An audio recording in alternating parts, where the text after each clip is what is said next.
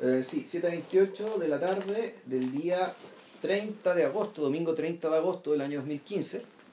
Estamos en Civil Cinema número 211, eh, las películas que nos avergüenzan, 221, perdón, no 211, eh, 221. Y esta edición es una, en realidad hace como un año que la veníamos pateando, Sí. porque, bueno, nos, esto en el fondo es una especie de ya de cierre, complemento, segunda parte. O quién sabe si cierra, digamos, pero, pero sí, como que, como que hilamos, rizamos un rizo acá que habíamos Por- dejado porque- pendiente. Porque ya pasamos, claro. Claro. Cuando en 2013 el- eh, hicimos el podcast sobre la doble, el- la doble aparición eh, en, est- en estreno en cartelera comercial de las, pel- las últimas películas de Takahata y, y Miyazaki, de Ghibli, eh, sabe- lo hicimos. Pero para hablar de las películas que habían filmado 25 años antes. Del total. De dos, y eran de dos. Eran dos, exactamente. Y que eran, eran películas hermanas y que las dos, cada una dejó una catástrofe, por decirlo de alguna manera. Fue un revuelo gigantesco por distintas razones. que estamos hablando de La tumba de las luciérnagas y Totoro. Eh, y efectivamente le dedicamos un podcast a, a- a las películas de Ghibli, pero en realidad lo que hicimos fue, eh, en realidad, salpicar por la mayoría de las películas que habíamos visto. Pero yo para aquel entonces, yo recuerdo que no había visto Ponte tú, mi- mis vecinos los llamaban. Claro. Eh, la vi después y debo decir que sí, es una maravilla. Sí, pues. Es una maravilla completa. Es mi filme favorito de Ghibli, yo creo. De los que he visto. Ya. O sea, no sé si tanto, porque bueno, ahí la vara, la vara es conmensurablemente alta, pero sí, no, si no pegar el palo. O sea, lo que pasa es que. Pero Eh, no, a hablar de eso hoy día. No, no, no, no, pero si hablamos entre medio incluso un día. Sí. Lo que yo encuentro increíble de esa película eh, se hace extensivo al podcast que hicimos en, su ocasión, en esta ocasión y puede ser una buena puerta abierta al podcast que, que, que estamos haciendo ahora porque el, los, mis vecinos los llamaba es la muestra perfecta de que un tipo como Isao Takahata eh, no tiene ninguna dificultad en cambiar de estilo, en alterar su, en alterar su, mm, su idea de narración, eh, en recurrir a la parodia, En cambiar de tema, de hecho, en de cambiar, tema profundo, digamos. en cambiar en profundidad de tema y, y demuestra una plasticidad que en los grandes maestros es muy difícil de encontrar. Es in- incluso es muy difícil de encontrar en el amigo, porque Miyazaki eh, pareciera ser, pareciera ser en esa medida, a, a- a primera vista, un opuesto. O sea, digámoslo, el hombre, el hombre es rígido, Claro, es un hombre que cuyo estilo narrativo se mantiene, cuyas Cuyo- imágenes, cuya, cuya cuyas imag- imágenes- e, e imaginería es más o menos se mantiene. es más o menos similar, eh, en cierta medida es tributaria de las obras que eh, con Takahata y el resto de su equipo hicieron para la televisión a principios de los años 70 y a mediados de los 70, es decir, eh, la huella, la huella del estilo Miyazaki, estos ojitos abiertos, las mejillas, las mejillas rojas de los niñitos, el elementos, elementos del, del siglo XIX centroeuropeo, eh, muchas veces fuentes literarias, eh, todo eso se mantiene en las películas de Ghibli. Eh, Y particularmente Miyazaki. claro, particularmente no- en Miyazaki. Efectivamente hay un, hay un tema, con, ni, ni siquiera es Centro Europa, es como esto creo que lo hablamos, es de una especie de Europa ficticia, ¿cachai? Que Sí. mezcla elementos de la Europa, la Europa continental, también de, de lo que vendría a ser Inglaterra, ¿cachai? De Claro. Francia y, Y, y, y casi... y además del centro. Y claro, y, y es una especie, es una especie de extraña Austria, Suiza, Italia. Es como eso. A veces sí. A veces pero, sí. Pero tú en el castillo andante, Claro, no hay ahí. eh, ahí eh, los uniformes, si mal no recuerdo, eran franceses, pero las casas eran alemanas, no, claro. era- Y Baba Yaga en, Claro. en la aparición de, de ese personaje en el viaje de Chihiro eh, remite a los cuentos eslavos. los cuentos rusos, sí. Claro. Entonces, eh, por eso era particularmente interesante eh, ver cómo en estos filmes, que aparentemente van a ser los últimos largometrajes de ellos, eh, la situación cambia. Eh, así como Takahata hizo La tumba de las luciérnagas basado en una historia mm, eh, en un- basado en una, en, en una pequeña novela de la posguerra en Japón. En El viento se levanta, Miyazaki revierte a la historia de el creador de los aviones Cero, para Mitsubishi. Jotokuchi, ¿cómo se Uy, se nos olvidó el apellido. Un apellido complicado. Claro. Y el y por otro lado, eh, Takahata cambia y adopta adopta mm, adopta lo que más bien parece propio de Miyazaki Miyazaki. en la el cuento de la princesa Kaguya. O sea, de hecho es interesante que eh, me, me acuerdo bien o me puedo que me equivoque que esas son las dos únicas princesas Mononoke y Kaguya de la filmografía de ellos. Puede ser. Yo aquí estoy, puede, que esté, puede que estés tirando el chicle. Puede ser. Pero por lo menos eh, son las dos únicas películas que tienen la palabra princesa en el Sí. título. Y donde está aludido directamente el Who is Who. Ya. ¿Cachai? Porque otros personajes como, bueno, como, como bien decía, eh, como, como decía bien, Chihiro o, Onyo. o Ponyo o la gente que... Bueno, Ponyo de una alguna princesa. manera es una princesa. No, princesa. No, no está en el título porque. No, pero es como la sirena, es una Claro. sirenita en el Sí. Eh, pero también hablamos de. Bueno, ta- también si, si pensáis en Porco Rosso, por ejemplo, o en, los o los animalitos de Pompoco, o en, o en Kiki y sus amigos, eh, en realidad ninguno de ellos respondía a esta idea de. de la. de alguien que. a ver. alguien que exactamente. no es que esté por encima de los otros, pero que es totalmente diferente a los otros. No sé por cuál comenzamos. Yo comenzaría por El viento se levanta de repente que se estrenó antes. Ya, ok. O sea, sobre todo porque eh, es el filme que se trató como una, acá en Occidente, fue un filme que se, se trató como una suerte de hito. De hito en la historia de la compañía. Porque obviamente, no sé, po, eh, el viejo cuando lo presentó en Venecia, él abiertamente dijo, después de esto no hay más largometrajes míos. Y poco tiempo después cayó la noticia esta donde supuestamente se estaba evaluando la continuidad del estudio como eh, filmando largometraje. Claro, pero, pero y, aquí eh, la gente creyó que ellos estaban cerrando la cortina y es al revés. No es que no, la, no es que la quisieran cerrar, lo que pasa es que eh, era eh, eh, efectivamente el sistema de producción que tienen se les hace muy costoso para poder para tener tan pocos proyectos o por su capacidad de ir sacando los proyectos a medida que va pasando el tiempo. Los filmes de Ghibli demoran. Sí. y el y en realidad durante de- desde mi vecino los llamaba hasta eh, el cuento de la princesa Kaguya Takahata no trabajó en ninguna película. Él, él estuvo eh, él estuvo eh, ponderando distintos proyectos pero no se aventuró con ninguno más allá de la etapa de más allá de la etapa de no sé de, de planeamiento inicial y, eso eh, obligó un poco a Miyazaki y a su hijo Goro y a la gente que lo rodeaba a tratar de continuar empujando un carro que se hacía muy pesado. Entonces, eh, es bien posible que en algún momento la compañía se acabe o sea, o sea absorbida, por ejemplo. Sí, bueno, además yo tengo entendido que el, el problema de la compañía es que eh, comercialmente es demasiado dependiente de, dependiente de Miyazaki. Claro, Eh, Porque las otras películas son todas buenas, un estándar de calidad altísimo, qué sé yo, pero el, el nivel de respuesta comercial que tienen, son por lo que tengo entendido, es inferior, muy inferior a lo que logró, no sé, Miyazaki con Ponyo, que O sea- que fue una, parece que fue una bestialidad.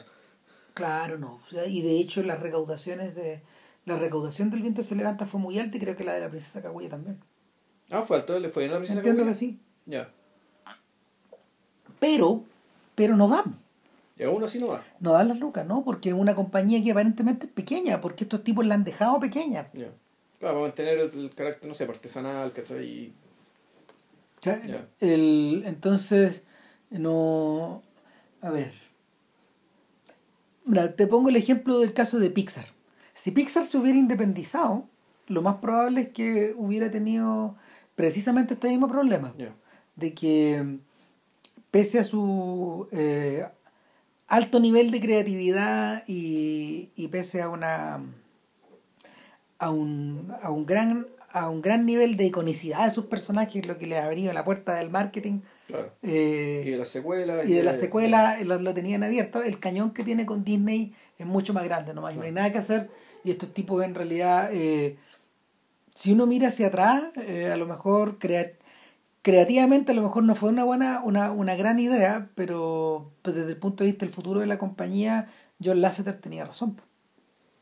Por... Ah, es que mira, además uno, a uno le podrá gustar o no le, no le podrá gustar tanto intensamente, ¿cachai? Pero uno tampoco, yo tampoco veo ahí, ¿cachai? El, la mano negra de Disney, por decirlo así, ¿cachai? Si, no. la, la, si la película se cae, se cae por falencia propia de la dificultad de lo que estaban tratando de hacer.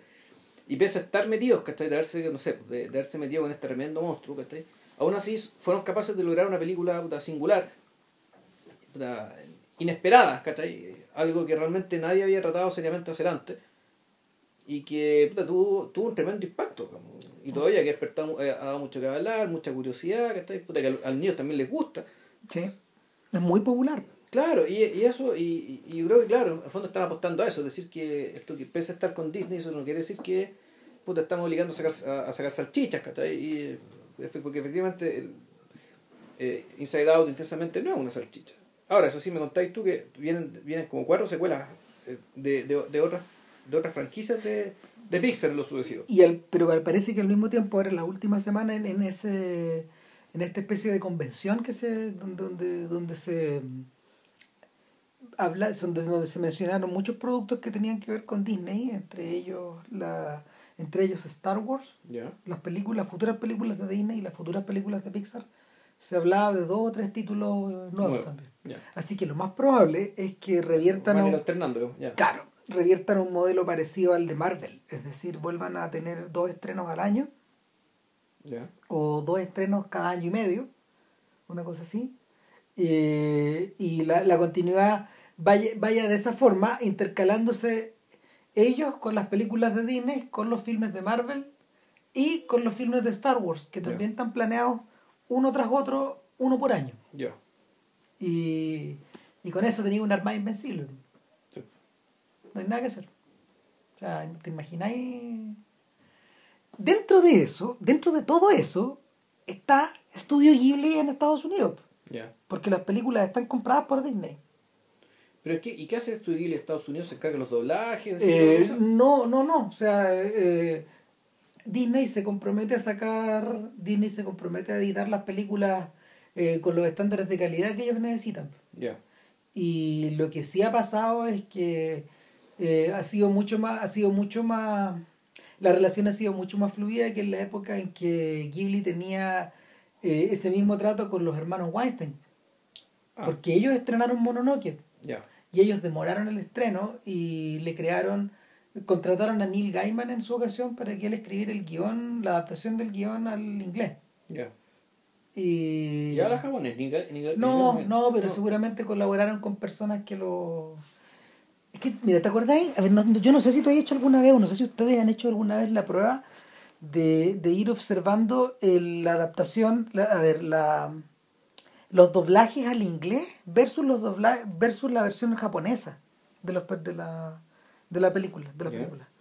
Eh, cuando uno observa la cuando uno observa la película en inglés, directamente en inglés, doblada en inglés, tiene más diálogo. Kiki, por ejemplo, Kiki Delivery Service es un caso dramático, porque Miyazaki eh, opta por silencio en, en, muchos, en, muchos párrafos, en muchos pedazos de la película, en muchas secuencias. En cambio, eh, en esos silencios los gringos explican. Los gringos explican y contextualizan. Ellos asumen que su público es más fruto. Y no, y, y, y, no, y sobre todo que asumen que su público es muy pequeño también.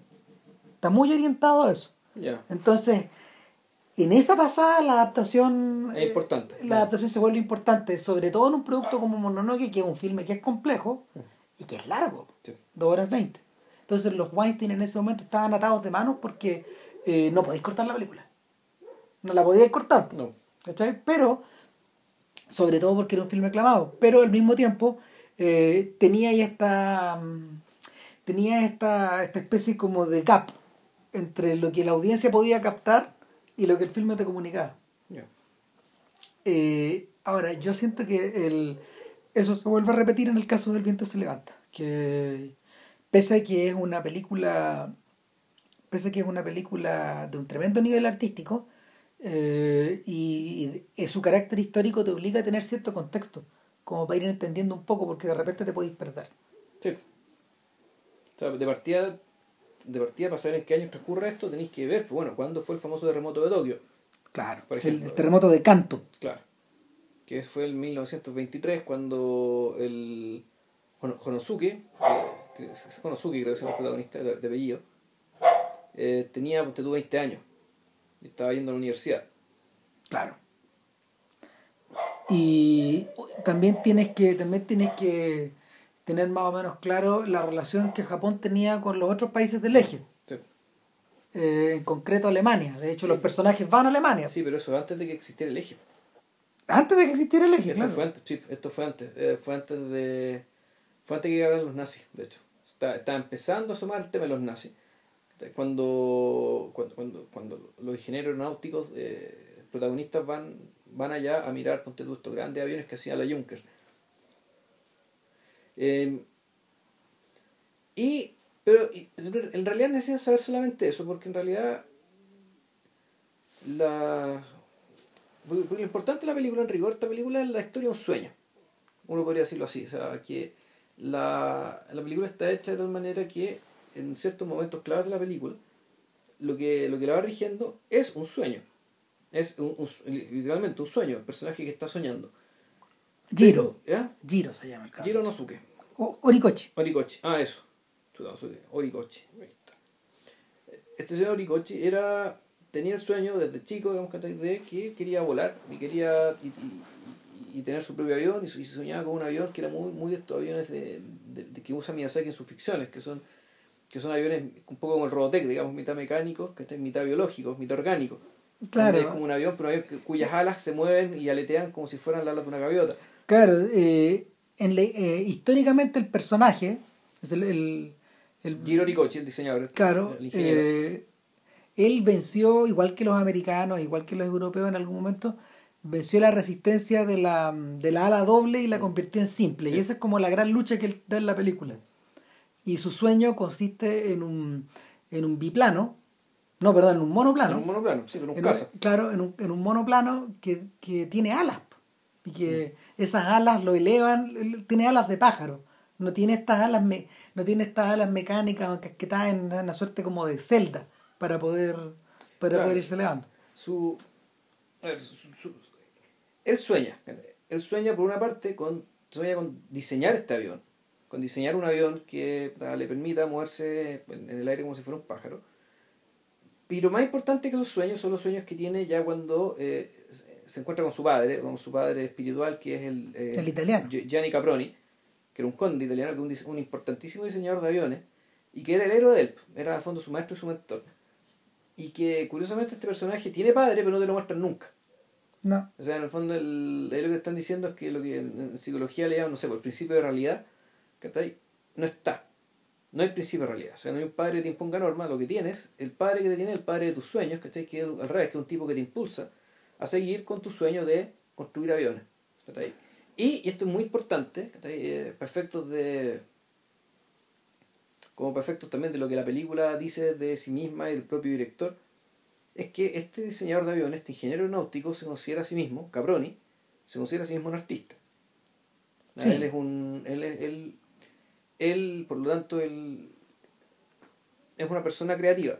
Pero más que una persona creativa, es un artista y él es un artista muy gozador, ¿cachai? Que, que vive muy alegremente, o así te lo muestra en el sueño. Que es un personaje que, cuya creatividad se basa en un, en un desborde de alegría, en también surgía un poco la abundancia, como de la posición social que tiene. De los recursos que tiene, por el hecho, claro, de ser un noble, en un país donde eso todavía importa. En cambio, eh, Orikochi eh, eh, asume su condición de artista un poco como, un, como una zeta. Eh, Como, como un, un- personaje digamos, que, tiene que sacrificar mucho para, para lograr su sueño. Y la película también, en el fondo, se, se trata de cómo el sacrificio que hace por su sueño, a veces es pequeño, pero va creciendo, va creciendo, va creciendo y termina siendo un- algo gigantesco. y, y más allá. Y claro, que sea Y una, más allá. cuestión, una cuestión desbordante. Entonces, pero al mismo tiempo, y, y esta otra pata que tiene la historia que, que también la hace interesante, es que eh,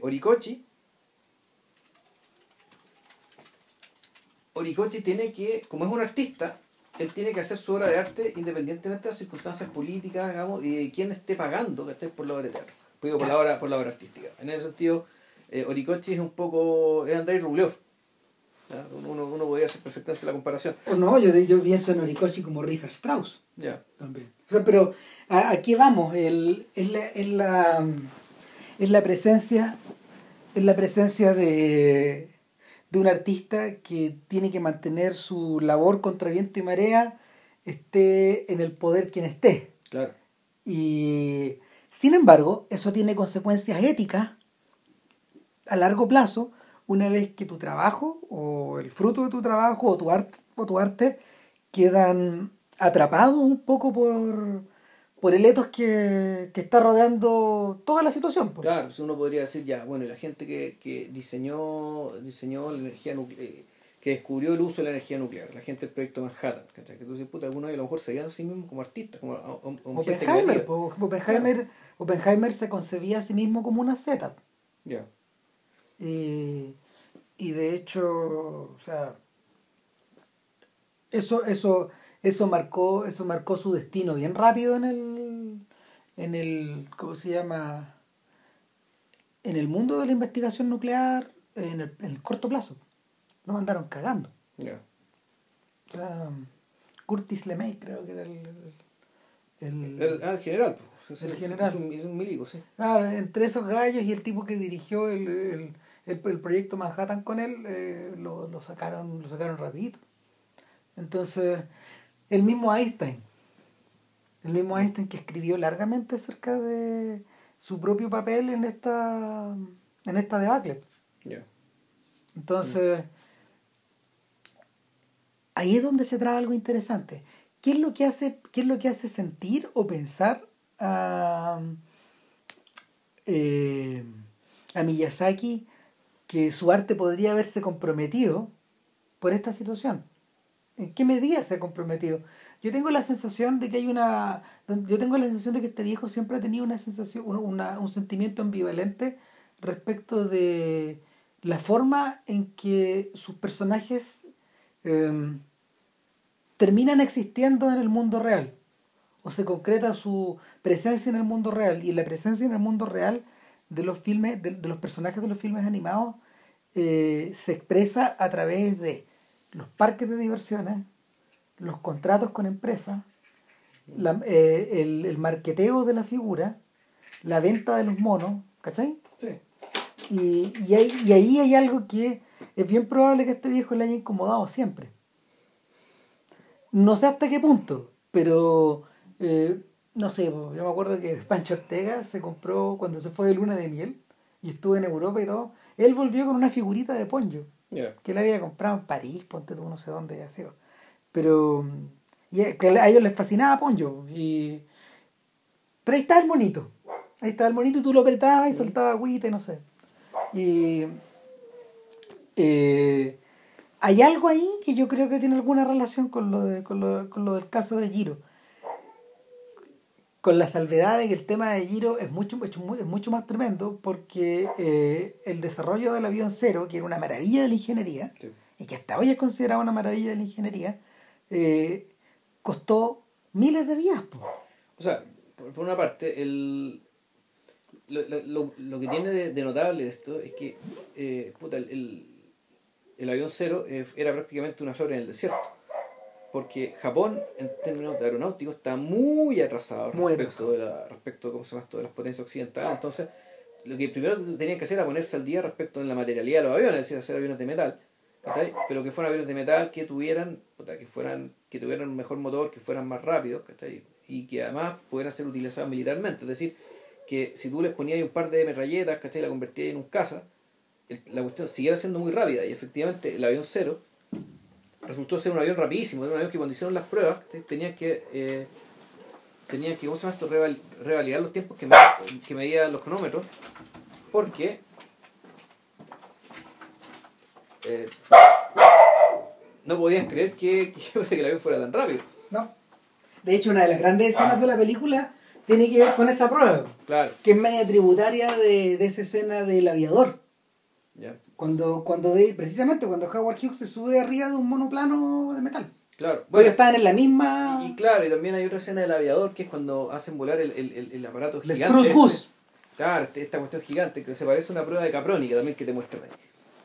O sea, de hecho, el Spruce Goose parece un avión diseñado como, por- como- que podría haber sido diseñado por el Caproni del film. Claro, o sea, por- Estos aviones disparatados, desde la te- la Claro. total, nulo sentido una práctico. ballena, una ballena blanca, Claro. etcétera. Ahora, lo divertido de las escenas con Caproni es que eh, no solo desafían toda lógica, sino que al mismo tiempo eh, desafían el, o sea, se, se, se adentran muy fácilmente en el sinsentido. Pocas veces, O pocas sea, veces. y es que es divertido porque el, las cosas que ves ¿cachai? es sin sentido. En el fondo el, es muy porcorroso, en porcorroso hay mucho, Exacto. hay mucho disparate ahí. Y sin embargo, yo creo que la a nivel discursivo, ¿cachai? las líneas claras de la película están en una conversación dentro de un sueño con Caproni. ¿cachai? Cuando Caproni dice, le dice, mire, usted está haciendo aviones que van a ser utilizados para la guerra. se lo dice directamente. Se lo dice directamente, y, pero no sé. Yo creo que, y nosotros sabemos que las pirámides trajeron mucho sufrimiento a la gente y que eran utilizados como tumba. Pero usted, qué, ¿cómo prefiere el mundo? ¿Con ¿Con pirámides o o sin las pirámides? Entonces dice, bueno, aquí lo mismo. Aunque este avión sea utilizado para la guerra, sigue siendo una obra maestra ¿cachai? que merece existir. Y que, está, y que, el, y que bueno, la- la- el, el- su uso ¿cachai? es un precio que hay que pagar para que tal belleza exista, ¿cachai? Puta, por el bien del mundo, digamos, desde la lógica digamos, artística radical digamos, que tenía el, el Caproni soñado. La afirmación es tremenda. man. Claro, por- porque puta, es, es- en ese sentido tú A nivel psicoanalítico es la tremenda, es la, es la tremenda auto- autojustificación de Giro. de, claro, de, de- claro de- y, de, y de cualquier cosa. ¿cachai? Entonces aquí esto también resuena como la como lo que decía el personaje Orson Welles en el, el tercer hombre, ¿cachai? Y de esto del, de- del gran arte ¿cachai? que salió del Renacimiento, que un periodo donde se corría el, el- el envenenamiento, los asesinatos, ¿cachai? un periodo absolutamente turbulento donde no había ningún tipo de... Traiciones, orden, claro. violaciones de todo tipo. No había orden, no había paz, no había justicia, no había nada, y sin lo embargo... sagrado confundido con lo profano, etcétera. De ahí salía el gran arte. En cambio, los- en las sociedades tan ordenadas como Suiza, ¿qué han sabido hacer? Chocolate, Chocolate y relojes cucú. listo. Y ese es el aporte de Suiza al, al mundo. Entonces, el, uno, pod- uno podría decir que eh, esta línea argumentativa está, está reflejada acá, pero no de la perspectiva del malhechor o el tipo que quiere sembrar caos con el tercer hombre, sino que del artista en sí, del artista mismo. ¿Sí? De un artista que además, y eso es interesante, que su cuestionamiento siempre tiene que ser en sueños. Porque en la vigilia tú siempre lo veis da, determinado, hacia adelante. Como decía Claro. un ballet, gambaru, gambaru, ¿cachai? Puta, a, a darle, ¿cachai? Eh, Es que además hay otro elemento ahí que hay otro elemento ahí que es insoslayable, que en el fondo la vida de Giro es una vida que es como de la pega a la casa, de la casa a la pega. Sí. Eh, ¿A qué me refiero? La otra vez lo leía, la otra vez lo leía a propósito de un texto que escribió un, un experto en estas cosas que es Donald Richie. Donald Ya. Richie es un... Estas Eh, cosas, está hablando de películas animadas, de No, de, de Japón. Ah, de. Japón, de- del arte, Japón, cineastas, autores, etcétera. Eh, Richie es autor de un libro bien famoso sobre Kurosawa y, y otro muy famoso sobre Osu, pero en el fondo es un niponólogo. Ya. Vivió cerca de 60 o 70 años en Japón. Toda su vida, prácticamente. No, es hombre un japonés. po. Claro, claro que sí, po. Sí. pero, pero sus lazos con Occidente eran muy grandes, entonces se convirtió en el primer tipo en dar a conocer a estos sujetos en forma crítica. Ya. y, y además tuvo la ventaja de ser muy longevo. Entonces, eh, la, la apreciación que la apreciación que, mm, que Richie pudo hacer, por ejemplo, de la carrera de Kurosawa fue al completo, desde que Kurosawa empieza a filmar hasta que muere. Entonces, el- en un libro sobre Osu, él decía que básicamente existen dos o tres cosas clave en la vida de los japoneses y que los filmes de Osu reflejan muy bien. Uno de ellos es eh, su, la relación con su familia. Eh, el otro es la relación con su trabajo.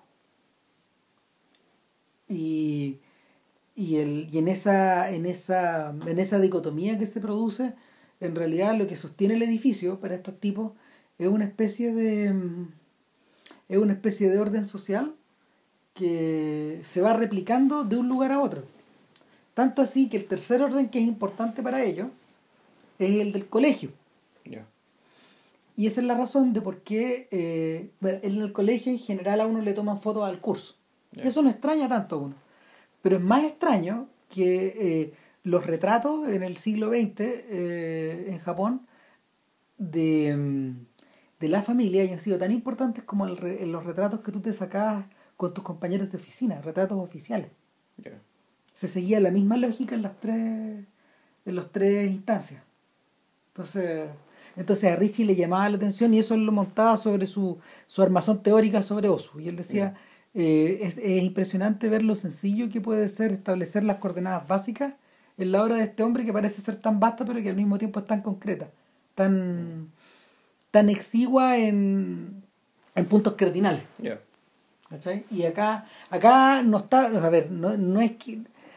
En Miyazaki eso se refleja de alguna forma en que eh, los, perso- los personajes con los que él más comparte en la película son sus compañeros de trabajo, perdón, pues, en, de los per- en el caso de Giro. Sí. Claro, eh, con quien más comparte son con sus compañeros de trabajo. Efectivamente da la impresión que a ratos de que se, tra- se trata casi de su familia. en Sí, no, sí, de hecho, el ingeniero jefe y el. O sea, el, el, el super- el superior directo, que es este señor de, de muy bajito, con el peinado muy raro, y el ingeniero jefe de toda la empresa, en algún momento, claro, son, son como sus papás. po. Claro. Y los otros son como sus hermanos. O sea, y, y es lo que, de alguna forma, es lo que lo mantiene, es lo que lo mantiene eh, mirando hacia adelante y centrado, porque cuando tú te vas al otro extremo, y ahí es donde Miyazaki se aparta de Osu, Ujú. eh, tú ves que el, el aspecto sentimental del viento se levanta. No me estoy refiriendo al personaje histórico, porque ahí cambia la, la situación. Lo, todo el aspecto, todo el, todo el tema familiar o romántico de la película es inventado. No corresponde a la vida del verdadero inventor de- del avión. Ah, ya. ¿cachai? O sea, eh, Miyazaki eh, utilizó a un puro personaje femenino. En la vida real del otro señor hay varios. Hay varias, hay varias parejas de infancia, de la adolescencia, etc. Entonces acá lo juntaron como si fuera una sola. Claro, él, él comprimió, él comprimió en principio por una, por un asunto como de, de orden narrativo, pero, pero en realidad el motivo es otro, y es que es que la el, roman- el romanticismo desatado de esas escenas, que no sé, porque incluyen que incluyen secuencias de que incluyen secuencias muy tremendas po. por ejemplo esta esta secuencia cuando cuando ella está pintando un cuadro y el viento el viento efectivamente se Sí, levanta pues, se le- claro. le, vuela el cuadro ¿cachai? cuando ellos se conocen o se, re- se reconocen. Se Exacto. reencuentran y se reconocen. eh, Y siempre- re- y ella reconoce en él al tipo que le ayudó en el día del terremoto Claro, que, también el viento le levantó y le, le levantó el, sombrero. O sea, el viento esto está a partir de un poema de Paul Valéry. Que es como, yo diría que es como es la clave estética de la película. Que Ah. esto cuando, cuando el viento, el viento se levanta, hay que tratar de vivir.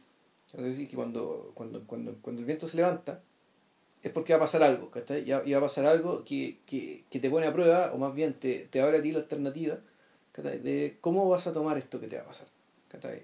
Cómo lo vas a tomar como algo importante y lo vas a, lo vas a explorar a fondo, ¿cachai? Mm, O, lo, o simplemente lo dejarás pasar como si fuera un fenómeno natural, nomás, un poco de viento. claro Entonces, en esta película, mu- muchas de las escenas claves digamos, ¿cachai? tienen que ver con esto, una ráfaga de viento que gatilla algo, que le o sea, comienzo. algo. esta otra escena donde ella se casi se cae del, de esta casa Del- el balcón, pues sí. del balcón Mm. que también es que también es, es tremendamente intensa en ese mismo Mm. sentido pero ahí también tiene razón ahí también tiene razón con el viento ¿no? Y lo que pasa es que están jugando con un avioncito. eso es. Entonces, el, una, estos avioncitos de papel, como el ingeniero aeronáutico, digamos, que bueno, él hacía avioncito de papel, ponía una ranura y con un elástico lo impulsaba. O sea, lo, lo, usaba- lo echaba para atrás. con y lograba que volara mucho y volara mucho, claro, y también fantasía con la, f- fantasía por ser, por ser, por ser eh, animación. claro Entonces, bueno, entre medio también está el personaje Han- Hans Castorp viejo. ah tenés razón me había olvidado ¿Te había olvidado ese personaje? Sí. Sí, claro, es, es el viejo Hans, el que no existe en la novela de Thomas Mann, La montaña mágica. Claro, la, pues la montaña mágica, es do- esto es Belle Époque, es de, de antes de la, de antes de la Primera Guerra Mundial. Justo antes. De hecho, ahí revienta. y ahí, ahí, ahí revienta. la última escena de la, de la en la última escena del, de la novela, eh, Thomas Mann imagina a Hans Castor En las trincheras. corriendo ¿no? por las trincheras. Sí.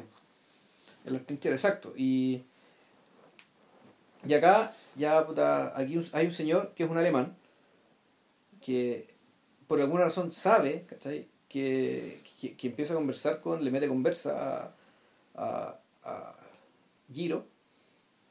Y un personaje que está ahí básicamente también para catalizar las cosas, es un personaje que tiene, que también te lo muestran de manera un poco sobrenatural y de, como de la misma forma que muestran a las brujas, ¿cachai? El puto de Sí. Chihiro, con Es esta fijación en los ojos. Es un personaje de modales muy afectado. eh, hay algo de decadente en él, pero al mismo tiempo hay algo secreto. Eh, y está presentado tal como tú decías. O sea, me, me acordé, yo me, yo me acordaba de Baba Yaga. Claro, de, de. Zenibe y Suibaba, creo que así se llaman las brujas gemelas ¿cachai? De, del viaje de Chihiro. Entonces, claro, el- donde la mirada de él, ¿cachai? los ojos, que tenía un ojo, un ojo grises más bien, Sí. una, una mirada muy penetrante como si estu- lo estuviera encantando. ¿cachai? Puede ser el efecto que, te- que te da que, que te da el enfoque digamos, sobre, sobre los ojos dibujados de este señor. Donde más hay que más que decadente, no, yo no lo vería un tipo decadente, más bien derrotado. ¿Cachai? Y un tipo que además que está jugando de visita, ¿cachai? porque él es enemigo de Hitler en un momento en que se está montando el eje Claro. Va de salida. va de salida, entonces él va a tener que arrancarse ahí, va a tener que hacer algo porque se va a convertir en persona non grata, ¿cachai? que va a terminar fusilado en un campo de prisionero o peor que todo, deportado a Alemania. Bueno, no estamos muy lejos de lo que le pasó a Thomas Mann. Cuando, eh, precisamente en estos mismos momentos en que se desarrolla la historia de Giro, eh, Mann eh, figura en Alemania escribiendo textos cada vez más incendiarios. Además, él quedó metido en una situación súper incómoda porque después de, editar la, después de editar La Montaña Mágica, este viejo se mete, se mete en una camisa de once varas al comenzar a redactar eh, eh, José y sus hermanos, la tetralogía de novelas, y estuvo como entre 13 y 15 años escribiéndola. Eh, y entre medio el viejo escribía otras narraciones y aparte de eso, eh, ah, por un personaje que tenía apariciones públicas en la radio, era un intelectual de público, peso, sí. era un intelectual de peso en, los- en- en lo- en la prensa, etcétera, y, y rápidamente hizo notar su malestar eh, anti-hitleriano y lleva la cagada. Porque a este viejo le quitaron la nacionalidad después, una vez que estaba en Estados Unidos. O sea, fue, una, fue objeto de una deshonra pública, de quema de sus libros, quedó la cagada. Y eso arrastró a todos los hijos en el camino. Chuta. A Heinrich Mann y a... ¿Heinrich Mann? O no, Klaus Mann. Ya. Y No, pero a Mann, el, Erika. el del ángel azul, ¿no? Sí, porque ese, ese es su Ese hermano. Ese es su hermano. El hermano, si no es hijo. Claro. No, si Klaus Mann el, es el autor de Mephisto. Ya. O del, del, del- de la novela que inspira la película esta. ¿Y cómo se llama esa novela? No me acuerdo. Ya. Y, eh, y Golo Mann, el otro hijo. Pero, eh, no, a, a Mann le pasa un poco lo que a este personaje. po. O sea, queda, un- queda, queda borrado del mapa hasta que es adoptado por los americanos en cierta medida. Claro. Pero, eh, al revés de lo que ocurre con, con algunos de estos adoptados, una vez que se produce la liberación, Mann retorna Ya. prácticamente de inmediato. No, Pero él, pero muere en Suiza, tengo entendido, ¿no? Él, Sí. él termina viviendo en Suiza, de todas maneras, no en Alemania, no. por lo que sé. Pero, pero de inmediato retoma su sitial como intelectual alemán. Algo que no ocurre, por ejemplo, con Schoenberg, ni ocurre con Einstein, No, tú se quedó en Estados Unidos, sí. No, claro. Entonces, también hay un, también hay un detalle ahí y eh, es en parte un poco por el tremendo ego de Mann, pero por otro lado por la, por la misma autoconciencia de sentirse hasta el final alemán. Sí. ¿ah? Y, y al mismo tiempo de sentirse una especie de símbolo alemán. Mm. ¿Cachai? Eh, y nada, pero vol- volvamos a, después de este paréntesis, volvemos a- claro, la función claro. de este personaje, este Castor viejo, también es un. eh, es, es otro de los padres que, que tiene Giro. Y este, este es el padre básicamente que le abre, eh, que está ahí, me parece a mí, para abrirle, más que abrirle, sino para impulsarlo, que está ahí, a, a- al disfrute de la vida, a un, a un disfrute de la vida que esté, que, que esté más allá del, más allá de su trabajo y más allá de sus sueños. Es un personaje que está ahí para hacer de, pasar de, de Giro un personaje más pleno y que cumple una función súper puntual y después simplemente desaparece. Mm. Pero sus escenas, puta, sus escenas efectivamente tienen esto que decía como que decía Christian, o sea, de esto como de un poco de de Belle Époque, de, de, de entorno de entorno libre, relajado y muy plácido, para, que- para la gente Patent- converse. patentemente anti-japonés. ¿Quién? Ah, no, patentemente antijaponés, el contrario de la vida que él tiene en su Claro, oficina, digamos. sí. Media marcial, muy ordenada. Claro, claro. No, pues es que anti-japonés suena como una ira. No, Ah, no, no, no, no, opuesto a, claro. Opuesto, antónimo claro. a. Efectivamente, una, una forma de vivir, de socializar, ¿cachai? De, de, de, de disfrutar en general, ¿cachai? Que tenía muy poco que ver efectivamente con la con una vida básicamente marcada por la disciplina. Bueno, y ahí de nuevo lo puedes montar encima de, de la vida del propio Miyazaki. Cuando uno observa, no sé, cuando uno observa las películas de Miyazaki, hay cierta cosa que no es japonesa, necesariamente. O sea, en realidad. es que- bueno, depende, hay películas y películas. Hay películas del viaje de Chihiro, claro, el- el- los japoneses está por todas partes. Sí. Pero las películas europeas, ponte tú decir, ¿dónde están los japoneses? ¿cachai? No es Tirando- por Corroso, por ejemplo. Aparte de esta idea como de, de esta suerte como de aviador samurái. Claro. Pero poco Rosso es cierta idea de la comedia, ¿cachai? Como de, de los montones de personajes que andan, andan moviéndose, Como del teatro. ¿cachai? Como el trato. Como el teatro, como los monitos animados, ¿cachai? De, que, que uno veía en, lo- en la tele, ¿cachai? De cabros chicos, de, de como, como de ciertos sainetes japoneses de monigotes sonrientes, ¿cachai? Que, que Claro. aparecen por todos lados. Y tú decís, sí, esto, esto sí. Pero en realidad, esto, esto, esto uno podría pensar que el que en realidad esta gente toma toma todo este elemento de Occidente precisamente porque entienden ¿cachai? que, bueno, aparte del tema de ser una isla y la insularidad que hay, eh, su forma de vivir es una forma demasiado rígida. ¿cachai? Entonces hay que salir hacia afuera eh, manifestaciones distintas de vida. Claro, mira, volviendo sobre Osu, eh, una de las cosas que más chocan cuando uno ve las películas de Osu es que se subvierte eh, la creencia extendida de que él es el más japonés de todos los realizadores de, de aquella época, el más tradicional, japonés entendido como tradicional. Pese a que le interesaban todos estos temas que eran muy rígidos o, o muy acotados, eh, el interés que él tiene por Occidente es, es tremendamente intenso. Y sobre todo en las películas de su juventud, en las películas de mafiosos, en las comedias, en las referencias a, a las comedias de Hollywood, de Sí, la es, que, es que no, es que no tenerlo también. Es que claro, no y, y sí. estamos hablando de, de la etapa preguerra, pre-segunda guerra. Es que no, es que por eso, a eso voy, pues si es, es un momento donde básicamente en Estados Unidos se está inventando todo. Entonces, no podía ir no mirar para allá. No. No podía ir no. Eh, Verdaderamente no podía. Entonces, eh, Pero eh, eso tiene más bien que ver con la. Tiene, eso me parece que ya tiene, tiene más que ver, como te decía, con la con la etapa con, con- con la etapa en que se encontraba el desarrollo de la disciplina. Es bien posible. En ese país y en todos los demás que no en Estados Unidos. es bien posible. Y, vio y- Francia, y de hecho, si tú lo aplicas al propio arte de Miyazaki, también, es, también hace sentido. O sea, eh, por muy. A ver, por muy innovador que sea y por muy fresco que se sienta, eh, la deuda que Miyazaki tiene con el con Disney clásico, Mm. con el Disney de, de los nueve hombres sabios que le habíamos que le, que- al que hacíamos referencia en, en el podcast de Pinocho es evidente se siente se siente está está metido en la en la carne y en la sangre de esas películas. Eh, con el mundo de la Cenicienta de Blancanieves de Pinocho de fantasía. Todo eso está vivo en Miyazaki. O sea de hecho esas secuencias esas secuencias fantasiosas de Una noche en el Monte Calvo de Mussorgsky al final de Fantasía forman parte como del imaginario Bueno, no solo Disney, también te, Sí. te acuerdo cuando vimos el mago de Oz, ¿cachai? dijimos, esta cuestión es Ghibli, pero por todos lados. pero claro que sí po. Por todas partes. entonces eh, son puntos referenciales de la infancia de Miyazaki y de la infancia de otros tipos también o sea el- la responsabilidad que tiene Osamu Tezuka eh, que es el Disney japonés eh, sobre todo ello es, es titánica es gigantesca esa deuda no esa deuda es impagable es impagable no solo para para estos tipos sino que para los artistas clásicos del manga de los 60 y los 70 Mm, todos ellos miran hacia allá de toda esa gente, desde Massinger, a todo lo que te puedas imaginar. Hasta Robotech y Osamu todo. Tezuka que creó Astro Boy, ¿no? Creó hasta hoy eh, la princesa Zafiro, Ya. etcétera Y en la segunda parte de su carrera eh, hi- hizo un Will Eisner. Ya. Él contó, él tiene un manga muy largo sobre la historia de Hitler, una historia, se llama Hitler, pero en el fondo son, son personajes que, que son, en- son paralelos, hay un judío y un alemán, que son los protagonistas de eso. Él creó una serie muy larga, como de 20 tomos o de 10, 16 tomos, no sé, de, de la vida de Buda, Ya.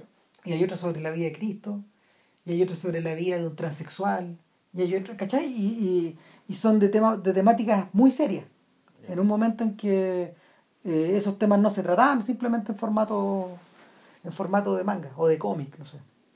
Entonces Tezuka en la segunda parte de su carrera revierte. Y empieza a escribir para los adultos eh, en vez de los niños. Entonces, también hace sentido en ese, considerándola así y el viento se levanta, eh, adquiera por sí sola, mientras tú la vas mirando, ya características de, de drama y de melodrama, que están ausentes en la obra anterior de Miyazaki. Y de hecho, eh, como tú bien decías la primera vez que la viste, eh, es en ese momento donde la película se pega a patinazos. Porque, porque yo no sé si este viejo está tomando, eh, está, está poniéndose audaz a extremos que él no podía manejar o, o, que la película misma empieza a empujar las paredes hacia un punto donde en realidad no hay territorio conocido. Claro, no tiene donde filmarse, no sé ahí tiene patinazos y creo que mm, notorios, pero no, no graves. El, el, tema, el tema de la relación con la hermana y la forma en que la hermana termina vinculándose con, la, con, con, con, su, con Giro y su nueva esposa está acelerado a fondo y eso está mm, eso está cortado. O sea, se nota que o eso está cortado o eso no, no lo pudieron escribir bien. Mm. Ponte tú. Y el problema es que el problema es que es bastante lateral como para que esté poco desarrollado, pero eh, importa lo suficiente como para que ocupe más, como para que ocupe más minutos de la cuenta. Exacto, y, no, y uno lo nota, y se ah, nota, ¿eh? se, nota, se nota bastante. Se notan las costuras. Claro. Yo creo que también es la misma relación de él y ella, en algunas, en algunas secciones. Mm. Y es porque no pareciera no haber un balance entre el mundo imaginario de Giro el mundo laboral y este otro este otro este, este otro extremo que es el emocional. y todo lo demás claro. Eh, de hecho la película misma va adquiriendo como una especie de se va metiendo por un camino medio misterioso. Para mí el final el final mismo de la película eh, no, no, no es que esté frustrado ni nada pero es ambiguo. El final el final termina en un sueño sí se disuelve en ese sueño no, no, no hay no, a ver en los sueños anteriores siempre ha habido una especie de contraste con la realidad. Y la realidad se empieza a disolver en torno a él. Eh, pero eh, en, esta, en este último sueño, eh, en este último sueño la ilusión es tan intensa que pareciera no haber, pareciera no haber despertar posible. Lo que pasa es que, bueno, la, la, la película, efectos de, de trama, digamos, ahí, y esto es algo que dice Caproni también, y como que te marca el reloj de la película, donde dice eh, un artista creativo tiene 10 años de máxima productividad. Y esos 10 años tiene que sacar su obra maestra. Entonces, naturalmente, cuando el tipo logra construir el, el, el, cero, que era una, este avión rapidísimo, bello, grácil, que terminó siendo, terminó siendo uno de los mejores aviones hechos hasta, hasta ahora. Eh, claro, el sueño final es el sueño ya que te cierra. Claro, entre paréntesis, los ceros fueron los que invadieron Pearl Harbor. Claro. Claro, el, claro, era muy rápido. Entonces, sumamente. sumamente rápido. Entonces no, no hay forma de pillarlo, no hay forma de pegarle. Y, pero el punto es que la uno incluso te podría decir, esta película se trata sobre los 10 años. Claro. Es cómo llegamos a los 10 años de máxima creatividad de este artista. Y cuando esta creatividad ya logra, su punto culmine, viene un sueño que en realidad tendría que ser la muerte. Hmm. Por decirlo de una manera, ya es la muerte. Caproni ya desaparece, se va al Olimpo. Eh, y este, este, este personaje ya se queda con se queda con el vacío ¿no? se queda con ya con se queda con la con la certeza de haber logrado su de, de, haber logrado su obra maestra pero eh, en ese mismo sueño también se despide ¿cachai? de lo que sacrificó por, por haber logrado este sueño mm. Y, y después viene una letrita, después viene uno, una especie de epílogo escrito. Claro, te habla que puta, se fabricaron no sé cuántos ceros, Y ninguno volvió. No, sé si te, te, acordás de esa parte, que decía, fueron tantos pilotos que me dejaron los ceros y ninguno volvió a la guerra. Todos, se fueron, todos fueron destruidos. Todos fueron destruidos o, como la guerra muy rápido, pues kamikaze. Claro. Y eh, bueno, el postscriptum es amargo en ese sentido. Para eso fue todo, claro. Eh, claro, pero bueno, de ahí, eh, pero eso también es bueno. eh, me, me parece que me parece que un buen gesto esto que que queda queda al espectador decir si esto valió la pena o no. Mm. Si es que va- vale la pena semejante sacrificio privado de tiempo. Eh, que termina resu- resultando en, en vidas humanas, digamos, pero esto es una guerra que está por lograr algo realmente singular, único, hermoso, remarcable, como quieran llamar, digamos, esta obra de arte que fue que es este avión. A propósito de eso de los años de pic, eh, yo creo que lo- los sucesivos intentos por de Miyazaki por anunciar su retiro tienen un poco que ver con eso. No puede ser. Claro, con la capacidad. Que cada cierto tiempo siente que ya se agotó. Claro, y hay cierta. Que quiere convencerse a sí mismo de que se agotó, ¿cachai? Para poder vivir tranquilo, resulta que después se le ocurre algo. pues. Es la aceptación de que tenés ciertos rasgos neuróticos que Mm. te, que te obligan a. Probablemente que te obligan a frenarte y al mismo tiempo te obligan a continuar. Yo- claro, o sea, yo creo que este weón debe sentir muchas veces que lo pasa como las pelotas haciendo sus películas. Y lo pasa como las pelotas porque. Por, por un tema de la autoexigencia, ¿cachai? Por el hecho de que ya, para lograr una película que fue exitosa comercialmente, aclamada por todo el mundo, donde, que logre que, que casi el consenso universal para lograr ese nivel de, de perfección, eh, no, esa cuestión no puede ser fácil, sea, tiene que ser un nivel de, de autoestrés, de autoimposición, de, sacrificio también. eh, y de auto, auto autoflagelación, po, decir, bueno, estoy, esto que estoy haciendo ¿cachai? No está a la altura de los ocho clásicos, nueve clásicos, diez clásicos que yo. Claro, la otra alternativa es hacer, hacer un John Lasseter, pues hacer Cars 2. Claro. O sea, sumergirte en el disfrute nomás. O sea, a mí, no me cae la, no me cae, mira, Cars 2 no, le, no me gusta, ¿Ya? no, pero no la encuentro mala tampoco. No es una mala película, es Claro, entretenida. claro, no, si no Es son malas, pero- Es una película infantil, Claro. pero no me cae duda que estos gallos prefirieron hacer algo que los entretuviera. O sea, que más que lo entretuviera, eh, algo que les permitiera hacer la pega Claro, sin esfuerzo. Y sin mismo- gran esfuerzo. pero al mismo tiempo sin, gran, sin grandes niveles de estrés. Claro, por lo mismo. Y, también por, sin, gran- y sin nivel de logro también. Claro. Y tú decías, ah, bueno, se achancharon, qué sé yo, bueno, puta, eh, pues también es legítimo, ¿cachai? Si podía hacer una, tu pega bien, ¿cachai? sin tener que sufrir, igual, ¿cachai? El, el martirio que te impone, digamos, el anhelo de la perfección, ¿cachai? Y en el caso, en el caso de Miyazaki, ¿cachai? De llenar sus propios zapatos, por decirlo así, ¿cachai? O sea, Estar a la altura, Estar a la altura de, de llenar los zapatos que él mismo usó, ¿cachai? Mm. Y que todo el mundo los ve usar sucesivas veces. Una y otra Una y otra. otra y vez. otra vez. Entonces yo imagino que Miyazaki lo va a pasar, pero como las soberanas pelotas, ¿cachai? Haciendo cada una de sus últimas películas.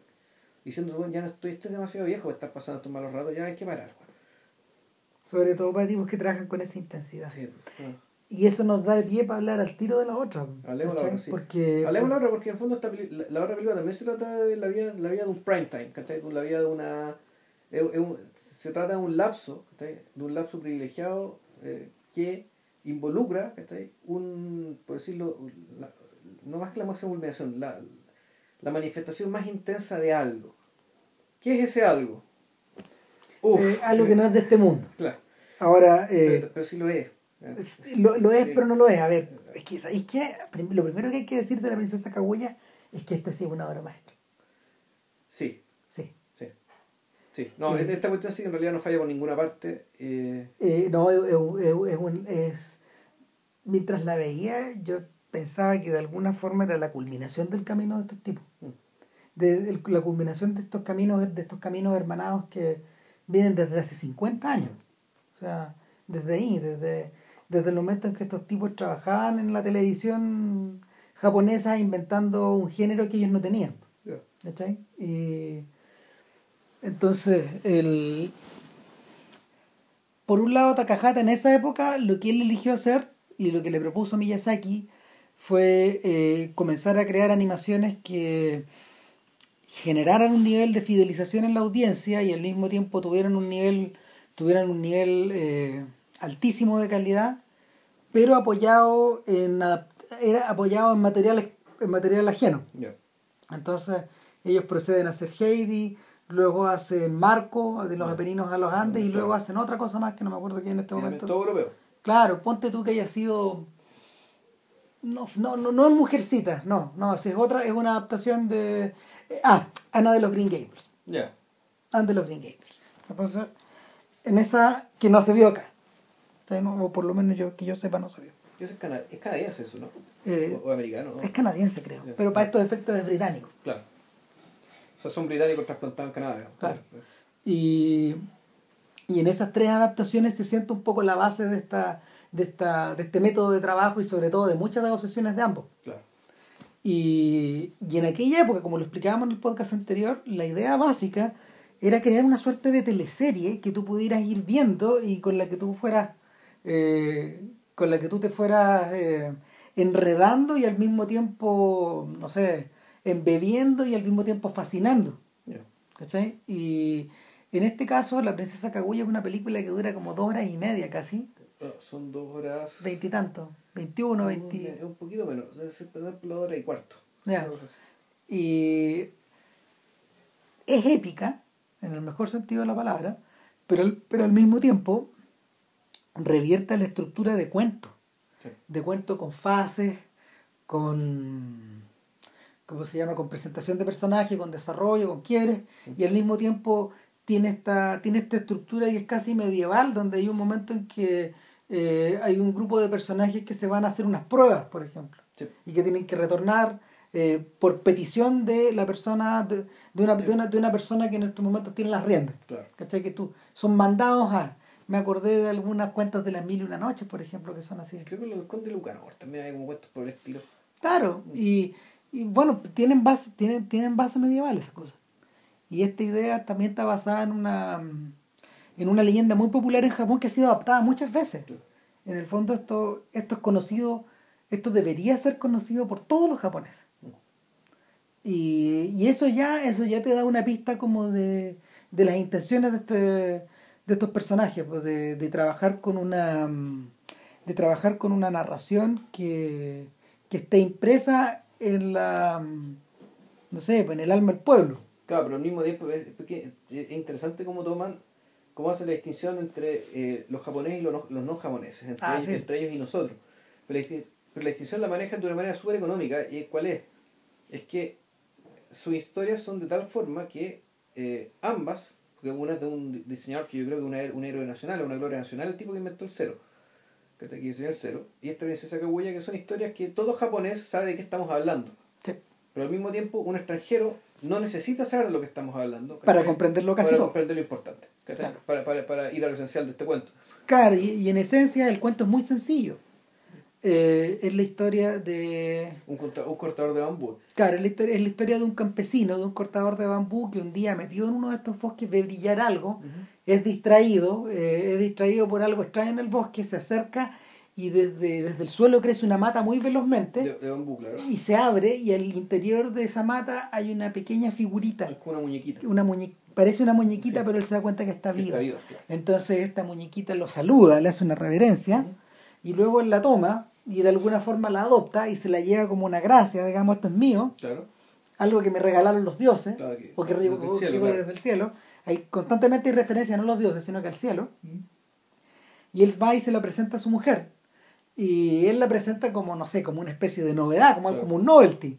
Pero lo- ella- cuando ella la toma, eh, esa muñequita se estira, Y se convierte despierta en una guagua. y se convierte en un recién nacido. Claro. Y en la historia medieval eh, dejan bien claro que viene de la luna la princesa.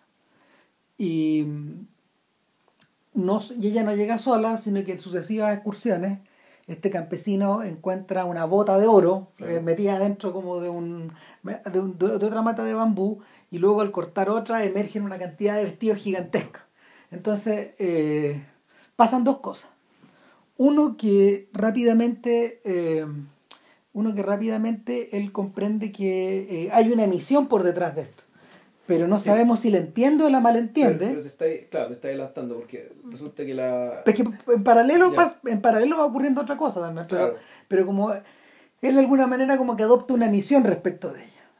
De, de, de esta guaguita que están cuidando, esta guaguita que es de ellos. Y en paralelo esta guaguita va creciendo en forma acelerada cada vez que ella tiene una emoción grande un desafío grande, claro. Crece muy rápido como el bambú eh, o, o cada vez, claro, que tiene una prueba grande o aprende algo nuevo, ¿cachai? claro, Eh, crece. Y crece, físicamente y, y, bueno, se desarrolla su lenguaje, crece mentalmente, Es que el tema es que el, el plazo de un año, ella, o sea, eh, nosotros vemos un año, por, por las estaciones están marcando, digamos, que Claro. en ese año, ella crece, aprende, aprende el idioma, naturalmente se hace amiga de los niños, Eso es básico y eso, a eso iba con lo Claro, otro. Eso claro. es la otra cosa en paralelo. se, se de los niños y eso implica que eh, eh, desarrolla una desarrolla, desarrolla una forma de habitar el campo, esto es campo montaña, digamos, eh, es, un campo pero un terreno con cerrito y qué sé yo. Entonces es un paisaje muy verde, con gente muy sencilla y, y ella es profundamente feliz ahí. Claro, y, y ella no alcanza a darse cuenta, pero, pero en estos bosques de bambú eh, vive gente que está muy al borde de la línea de la pobreza. Claro. Estos campesinos en realidad no tienen nada. ¿Y qué es lo que hacen? Mientras trabajo, los niños claro. juegan, ellos explotan la montaña hasta que Sí. se acaba la montaña Claro. y se mudan de montaña a una siguiente. Y al mudarse de montaña, ellos esperan tiempo para volver a la anterior. Van cambiando de lugar, pero al mismo tiempo, eh, en, esta, su- en, en esta inestabilidad, ellos tienen que vivir una vida casi al margen de la ley. Claro. Ocupan sin pedir permiso los terrenos y luego en los traslados ellos tienen hasta que robar, por ejemplo. Claro. O, o van comiendo lo que está Lo- sembrado en lo- los lo- lo caminos. que viene ahí, no, sí. Claro, entonces eh, eso es lo que la eso es lo que la niña no, no alcanza a entender porque tampoco se lo presenta porque ella está rodeada de la felicidad de los niños. Claro, ella vive con los niños y cuando no se va lo pasa a la raja todo el día con los cabros chicos, llega a su casa donde es absolutamente amada por sus papás. Eh, Todo es perfecto. ¿Qué más? Claro, ahora. E eh, incluso hasta empieza a desarrollar una proto enamoramiento de, de, de- como el niño líder, como, ¿cachai? de todos los niños del... que es donde en el fondo ella. y- y, eh, porque, a ver, más que algo pasional, ella ve una especie de igual ahí, una especie de reflejo. Sí, Donde alguien que es tan libre, que disfruta con la misma intensidad la vida, que se mueve con velocidad por el bosque como a ella le gusta, etcétera pero que al mismo tiempo eh, hay... Pero, y que al mismo. Pero sí, pero no. El tema del igual es un poco es complicado porque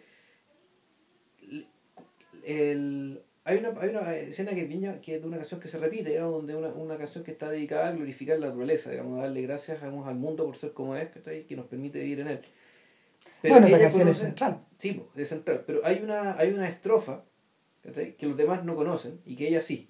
Y que ella parece recordarla. Entonces están todos muy extrañados de que ella canta la canción con ellos, pero resulta que ella empieza a cambi- con la misma música, ella canta casi la misma música, tiene una variación, eh, canta otros versos. ¿cachai? Y son versos de una solemnidad, de una tristeza que solamente tiene ella, que el resto de los niños no tienen. Y van a otro ritmo. Y eso- Porque lo otro, la- una es una marcha y la otra es un lamento. Mm. Y la. Claro, pero eso la distingue, la distingue todos los niños e incluso de, De él. de él. Todos la miran extrañados. Él no tiene, este niño, este, este cabro que debería ser como su igual, porque efectivamente él tiene una, ya un nivel de conciencia mayor, es mayor. Pero claro, esta, esta, esta dimensión secretamente triste, aunque viene de una tristeza que no se sabe de dónde viene, él no la tiene. Pero al mismo tiempo es con quien más cómodo se siente, siendo que ella está feliz siempre, como siempre, pero con él particularmente hay algo, Además, hay, hay un lazo.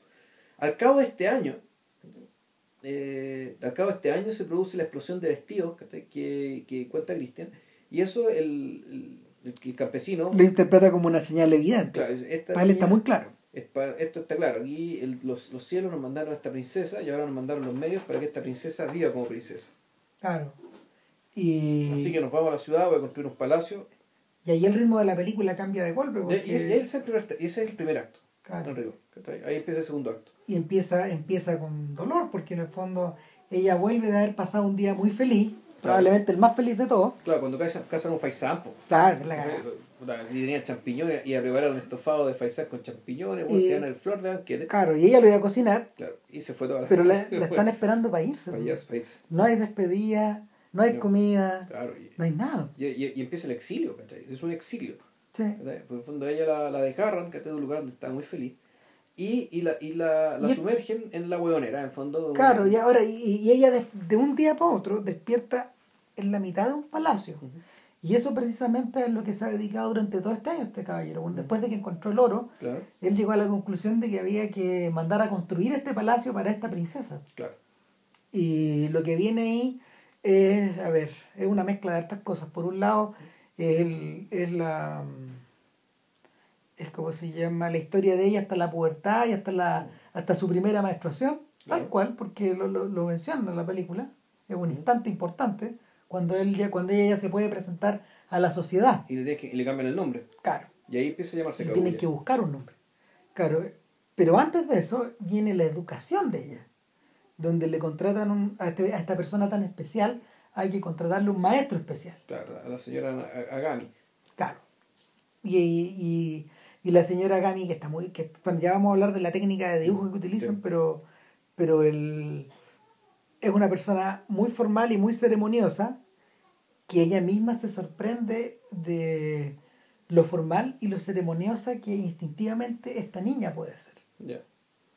Eh, Pero que al mismo tiempo ella también le gusta andar corriendo a pata pelada, andar por aquí por allá, jugar con los gatos, ¿cachai? Claro, y es un contraste, es un contraste que, que es digno de Riley, de la protagonista de Intensamente, ¿cachai? Porque ella pasa como de la euforia total a la Sí. tristeza total, etcétera. Hay algo de eso, hay algo Sí. de eso ahí.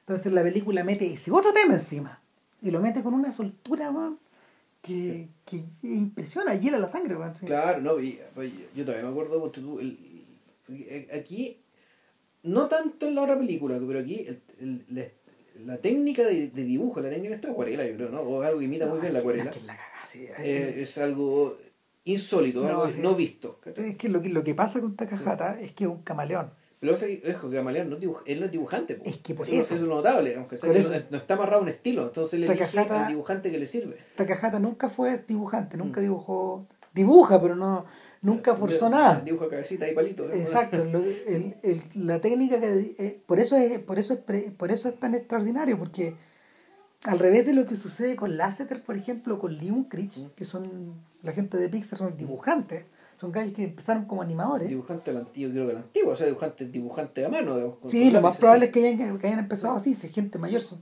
tipos de más de 50. Un Chris debe tener cuarenta y tantos, yo creo, si Ya. es que no más. Eh, entonces, al revés de lo que ocurre con ellos, eh, Takahata es un director, Mm. es un director eh, de animación, pero que coordina equipos de animación. Claro. Entonces, en cada película, en Mojí de Poro Poro, en Mis vecinos los cinco. llamaban, en Pompocos, son poquitas. Son cinco. ¿cachai? En cada una Las luciérnagas y estas. Son, son, en, son en- cinco. en cada una su, el, el estilo se ha transformado en forma radical, de manera radical. ¿Qué tiene en común eh, la princesa Kaguya con mis vecinos los llamaban? Una total libertad en que ya ni siquiera es necesario, a lo Osu, de nuevo, ni siquiera es necesario eh, eh, ilustrar completamente el cuadro, por ejemplo. Claro, Hay partes en que sí, pero hay partes donde efectivamente los, los bordes están vacíos. No hay nada. No hay nada, po. Y, y, en, y en Takahata literalmente, eh, a ver, ontológicamente no hay nada para afuera. Mm. A eso, a eso es. El nivel de concentración narrativa y de concentración estética es tal que eh, lo único que existe en el mundo en ese momento es el plano. O, En bueno, pantalla. Por, por ejemplo, la, A ese nivel de concentración llegamos. Llegamos a todo esto porque yo, eh, hay una escena que es la escena efectivamente donde eh, ella se, se- la presentan. Lo divertido es que la presentan pero no la muestran. No. Entonces se presenta y va un- una manga, hueones curados. Todos ¿cachai? saben que está ahí. Claro. Pero nadie la puede ver. Y tres, hueón- tres, tres días de, una casa llena de hueones curados, pseudo jotes. Es la tremenda fiesta porque en el Claro. fondo una persona que llega de fuera tiene que pagar su entrada a la Claro. sociedad. Y el viejo está pagando con todo. Y ella tiene una pesadilla, donde empiezan a decir, pero... a Pero no mejor- sabemos qué es pesadilla. Claro, después te sabes que es pesadilla, pero dice, bueno, a lo mejor esta princesa es un fraude. Sí, ¿por qué no la podemos ver? A lo mejor ¿De es dónde salió? horrible. ¿De dónde Yo salió? no tenía idea que existía. Yo creo que esta, esta gente, no creo que esta gente sea noble, ¿cachai? Y ella como que ya dice... Me viene el pánico. Le viene el pánico y le viene la, la, la ira, ¿cachai? En realidad la expresión es la ira, ¿cachai? O sea, tuve que cambiar el campo por esto, ¿cachai? Por esto. Y la escena de su fuga, ¿cachai? Es eh, ya, una, ya es, es expresionismo, esa cosa. Sí. No sé cómo llamarlo, ¿cachai? Que ya las formas que eran puesto, eh, eh, todo lo que antes eran estas acuarelas, ¿cachai? Con los colores muy, con los colores muy vibrantes, con las formas un poco, un poco difuminadas, ¿cachai? Donde los trazos estaban incompletos, los trazos a veces parecen incompletos, aquí todo se empieza a, empiezan a aparecer unas rayas negras, que son, que son árboles, pero en realidad son rayas. ¿cachai? Sí. Me acordé de dos cosas que son opuestas. Mm. Ponte tú, me acordé del estilo de animación de Bill Plimpton, Ya, sí, sí. sí. que Plimpton eh, haciendo... Pero, pero él simula más bien el lápiz, el, el, el crayón, digamos. claro, Ese- porque, ese buen porque estilo. él compone de esa forma y porque en el fondo es un caricaturista Mm, sí. y, y, y al mismo tiempo es un humorista. Pero lo, que, lo, lo interesante de Plimpton es que cualquier forma se puede transformar en cualquier otra. Mm. Es un poco la- el, me- el método de trabajo que, o la lógica de trabajo con la que operaba Terry Gilliam Ya, en sus trabajos de recorte. claro. Eh, pero la, la otra cosa de la que me acordé es Trono de Sangre. Sí. ¿Cachai? Cuando finalmente en el manejo de la luz y de las líneas de acción y de lo del blanco y negro en este caso, eh, Kurosawa compone en forma expresionista, po, con las sombras, con las luces, con las flechas, con, con los cuerpos. Claro, eso que lo- los cuerpos ya se convierten en líneas, Ah. se convierten en vectores, cuando se convierten en cualquier cosa que ya no parece cuerpo. No, Lo que estáis viendo ahí ya no es, no es gente moviéndose, ¿cachai? eso es otra cosa. es otra cosa. ¿cachai? Aquí se logra también, es, aparte que es, un- es- es muy súbito.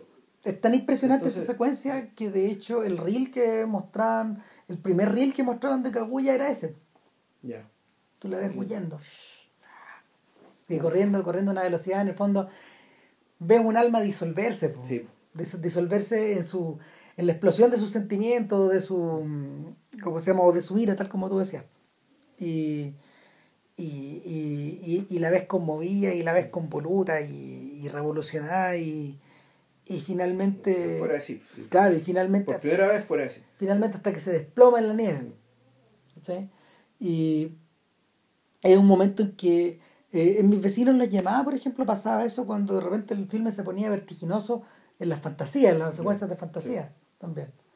Pero pero ya pero pero los llamados conscientemente revertían como algo que también está presente en los Simpsons Sí. que en el fondo es como el desborde, eh, a ver, es el desborde de este mundo en la naturaleza, Mm. por encima, es, una- es algo que, que, que una, es una fuerza que no puede, es una, es una fuerza, o, eh, en el caso de los Simpsons, es un nivel de idiotez y de sandez y de locura que no se puede dominar y que lo termina invadiendo todo. ¿Cachai? En el caso de los llamados, no, pues en el caso de los llamados era, era el poder de una fantasía que, que hacía que lo que le ocurría a una familia invadiera el mundo entero. Mm. ¿Cachai? Y esa weá es increíble. Entonces, en, en, en, en, en la, en la princesa Kaguya, esa cuestión está, ese mismo recurso está utilizado de otra forma. Sobre todo porque a partir de ahí ella toma una decisión consciente de que una vez que los tipos ya se enteran de que la belleza de esta, de esta chiquilla es legendaria, de que ella toca el, de que ella toca, ¿cómo se llama este instrumento? ¿Cómo se llama? El, el Joto, Soto, Noco. Algo no, así. sí. Doto, soto, Claro, algo así. sí. El que lo toca como nadie, este instrumento de cuerda, eh, y estos tipos Que es como un slide, un slide de blues, como eso se parece. Claro, estos tipos llegan allá, la llegan, llegan a verla y ahí, ahí eh, la película vuelve a ponerse formal y ella finalmente dice si realmente quieren, quieren quedarse conmigo y les pone unas pruebas imposibles. Ah, lo que pasa es que el, en ese sentido eh, es una secuencia que se toma mucho tiempo ¿cachai? y, es, y es, bien importante, aparentemente tiene mucha importancia a, a bueno a mostrarte las personalidades de estos personajes ¿cachai? a través de los discursos que van dando, ¿cachai? lo que van diciendo en, en su forma ceremoniosa de, eh, de conseguir esposa, digamos, todo Discursos súper floridos. Son discursos exagerados, floridos, ¿cachai? Eh, ampulosos, ¿cachai? vacíos, muy vacíos. ¿Te acuerdas de, te acuerdas de todas esas discusiones de Harakiri, por ejemplo? ¿Cachai? Cuando estos tipos se, se tomaban mucho tiempo para expresar lo que realmente querían decir. Mm. Es como le pasa a Tarantino. A veces, ¿cachai? Claro, entonces el, los tipos hablan, hablan, ya hablan y, empie- y empe- y empiezan a prometer cosas. Entonces lo que hace Kaguya para sacárselos de encima es decir, bueno, usted me está diciendo que yo soy esta cosa, bueno, consígase esta, consígase esta cosa que usted dice que yo soy. Por ejemplo, una rama con, do- con, con, con joya. Claro. O la piel de no sé qué bicho, weón, del ratón, que de- de- la piel de una rata que no se quema. La piel de una rata ardiente. Claro, entonces aquí la película tiene la característica ya como una, como una fábula, como estos cuentos medievales que dice que dice Christian, ¿cachai? Y donde, donde Kaguya en realidad, el Kaguya está básicamente a la defensiva. Claro. Donde, y, pero está a la defensiva, pero cuando logra pedirle las misiones a estos tipos, los tipos aceptan, se deshace de ellos y pasan tres años. Y te dice aquí, pasan tres años donde Kaguya fue más o menos feliz. ¿cachai? Donde al menos no, no había nadie hueándola, ¿cachai? Y estaba tranquila en lo suyo. Y, y interesantemente, ¿cachai? Había hecho una especie de maqueta de su campo original en el huertito que tenía su mamá. Claro, estas miniaturas que les gustan a los japoneses. Claro, esto que en fondo era un mundo mágico, ¿cachai? De, donde de su cerrito. Que el, el- ocurre que en el ocurre que en la parte trasera, en la parte trasera del de este castillo había un espacio que la madre de Kaguya había dejado eh, deliberadamente antiguo Claro. o deliberadamente Sencillo, ¿cachai? sencillo, frágil y hacia atrás había había un jardín feral Claro. Donde no, no- donde no había ni un control entonces ella decidió reconstruir su decidió reconstruir su el, el país de su infancia en el, en el jardín Ella la mamá. no la niña al final ese jardín es de ella ella pide el jardín. Claro, ella pide el jardín. Ahora, a todo esto, eh, ella vuelve al jardín en algún momento. Y ahí es donde se juega todo. ¿Cachai? Porque ella vuelve, vuelve en invierno. Sí. Y eh, al volver encuentra que ya no hay nadie. Ya no está esa familia que ella Es que quería. yo creo que esa es la parte del sueño. Esa es la parte del sueño. O sea, este sueño cuando sale arrancando, llega ya porque es invierno. Y, ahí se encuentra con este viejito que le cuenta que ya no están, que se fueron todos, y le cuenta que efectivamente este, cada cerro es como una especie de conchita de caracol donde la Claro. gente va, la, lo ocupa y después la deja. Y ahí cae, se cae, cae dormida en la nieve y ahí despierta. Ah. Bueno, cuando vuelve, cuando vuelve, eh, tienes toda la razón. Pero ella vuelve, ella vuelve y lo que ve es la primavera otra vez. Sí. vuelve con su... Y en algún momento ella se encuentra con este chico. Claro. Con su... Está convertido en delincuente, kare, karekat, karedatsu o algo así. ¿no? Claro. Eh, está convertido en un delincuente y se ven, se, se, se, se ven, se ven, reconocen, se sí. cruzan, se cru- cruzan las miradas y ven el mundo que hay de diferencia. digamos, Y mientras a este lo están moliendo porque se distrajo. Se, se una gallina. Claro. Eh, ella llega y se va. Y ahí todo colapsa. po.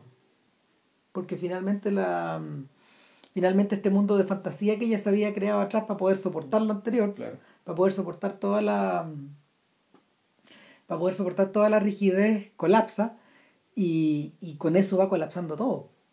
Porque ningún noble más se acercó a la casa, por un lado. Claro. Eso implicó que ella. Tuvo que renunciar la maestra también, porque, porque ella queda sola. Claro. La gente se va, ella deja de ser centro de atención. Hasta que un día empiezan a volver los nobles. Claro. O sea, y en ese periodo además ella, por ejemplo, eh, pudo dejar, dejó, dejó de teñirse los dientes negros, Claro. dejó de depilarse las cejas. Y todas estas tonteras, ¿cachai? Inútiles, ¿cachai? Que para una niña criada en el campo en realidad no sirven para nada y que son puras, en el fondo son mutilación. ¿cachai? Yo por lo que entendí, bueno, pero ¿quién quiere tener los dientes negros? Es que se van a ver mis dientes negros, es que una dama no tiene para qué hablar. ¿Cachai? Era, lo que está detrás de eso es que, claro, mejor que las, las mujeres sean feas hablando. E- e- e- Esa es la wea. Eso, eso es lo que, eso es lo que, lo, lo que te decía, el ma- el machismo, fue, eh, el, el machismo consagrado en esa sociedad en aquel entonces. Mm. Entonces ella ya vuelve, eh, recupera ¿cachai? parte de, de, de la felicidad, parte, sobre todo digamos en este rinconcito de la casa de su mamá donde ella está con un telar y qué sé yo, puta, empiezan a llegar los príncipes. ¿cachai? Y, y ahí retomamos el tema efectivamente con esta, con esta historia de las pruebas, ¿cachai? Y nos encontramos con que ella, de nuevo, está, está a la defensiva, ¿cachai? Porque no quiere casarse con ninguno, porque todo esto, toda esta gente es gente vacía Claro. Hasta que despierta el interés del emperador. del emperador. Claro.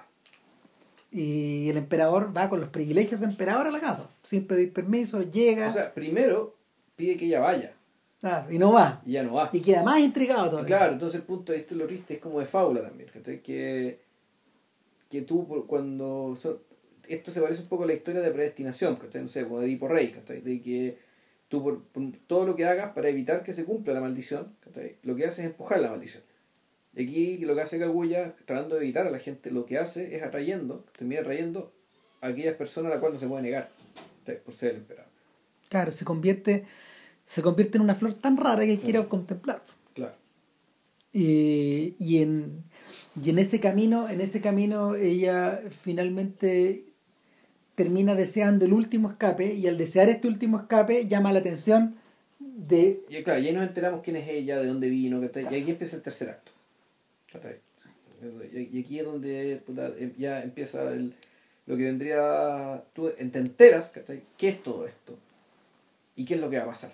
claro ahí es donde la película empieza donde todos los temas de la película empiezan a confluir Claro. ¿cachai?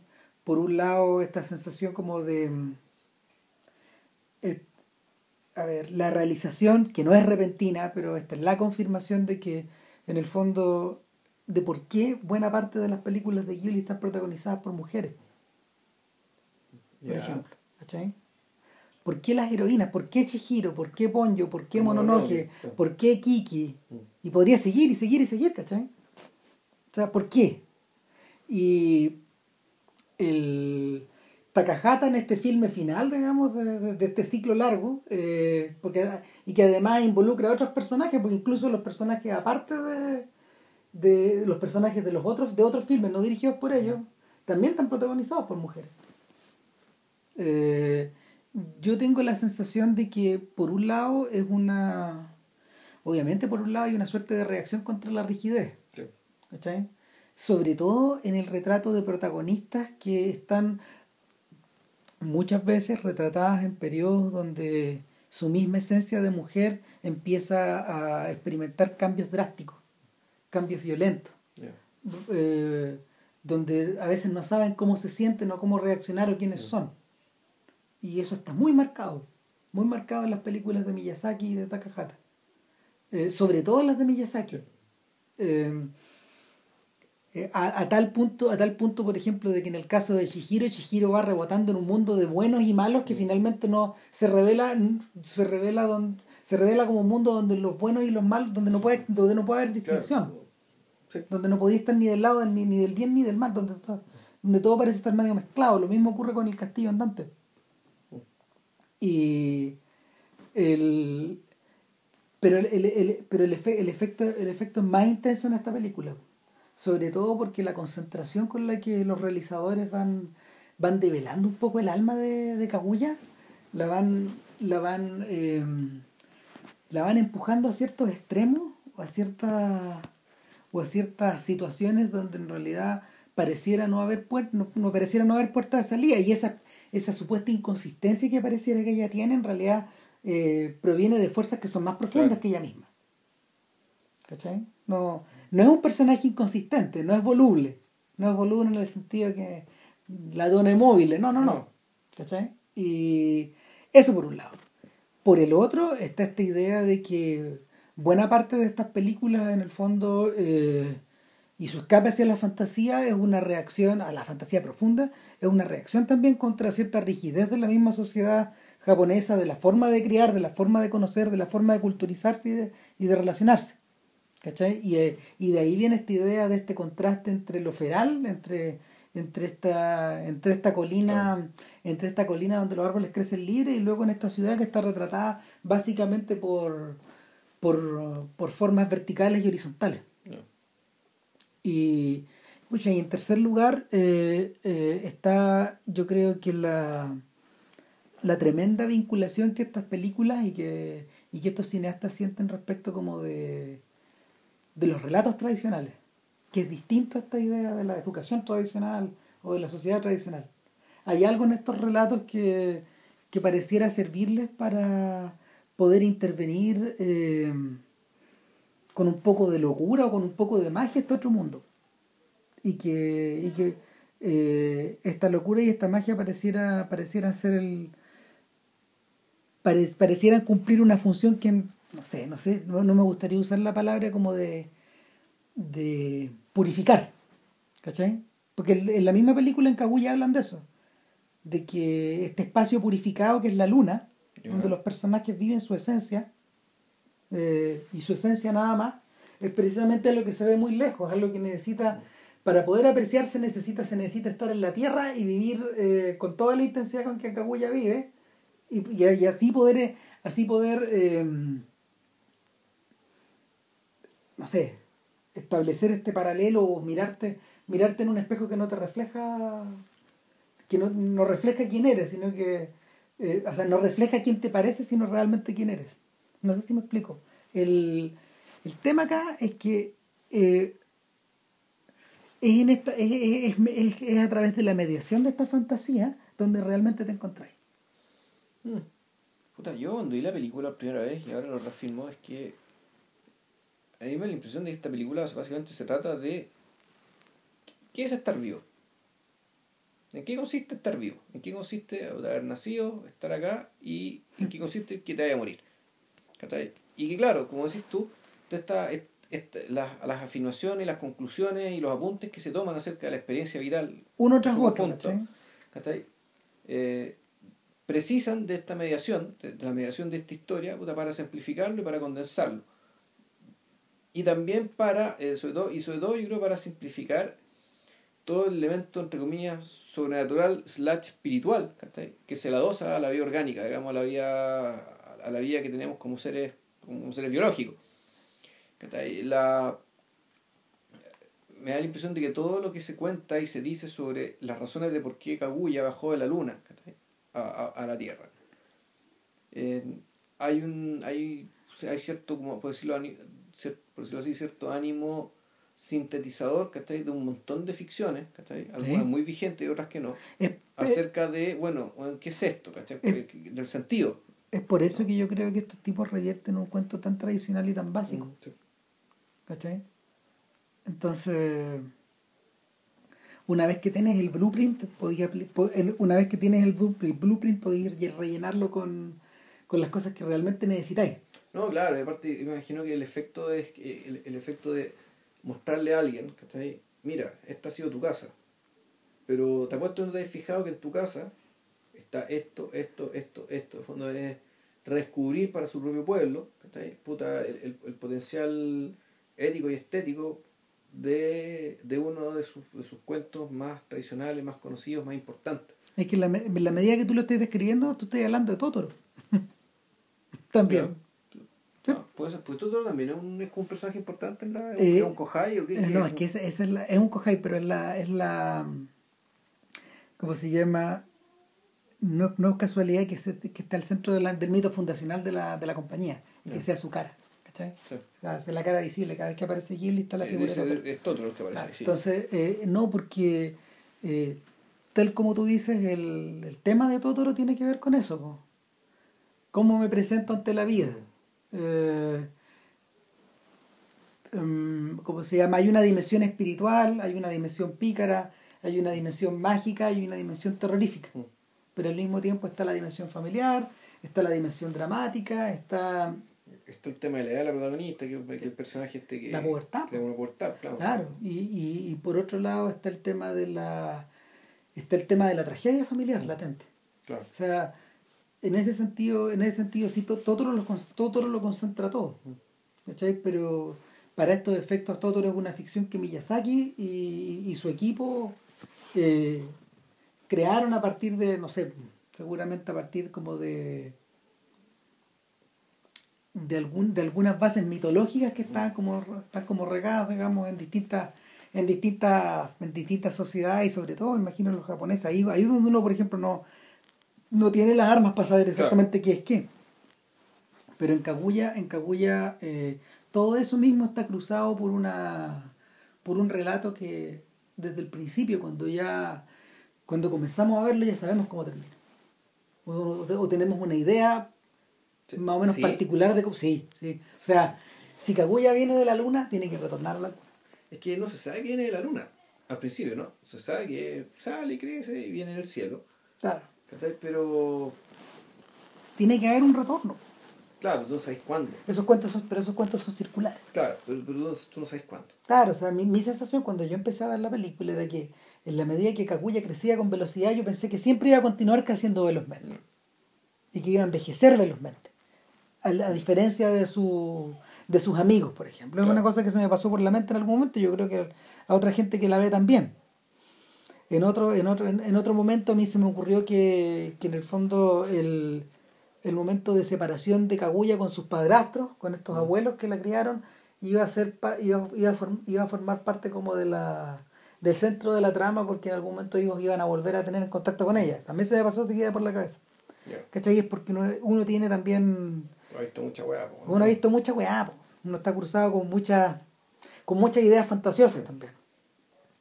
Pero la idea de esta armada bajando de la luna, encabezada por una suerte de Buda. Es Buda, sí, Sí. un Buda rubio. Claro.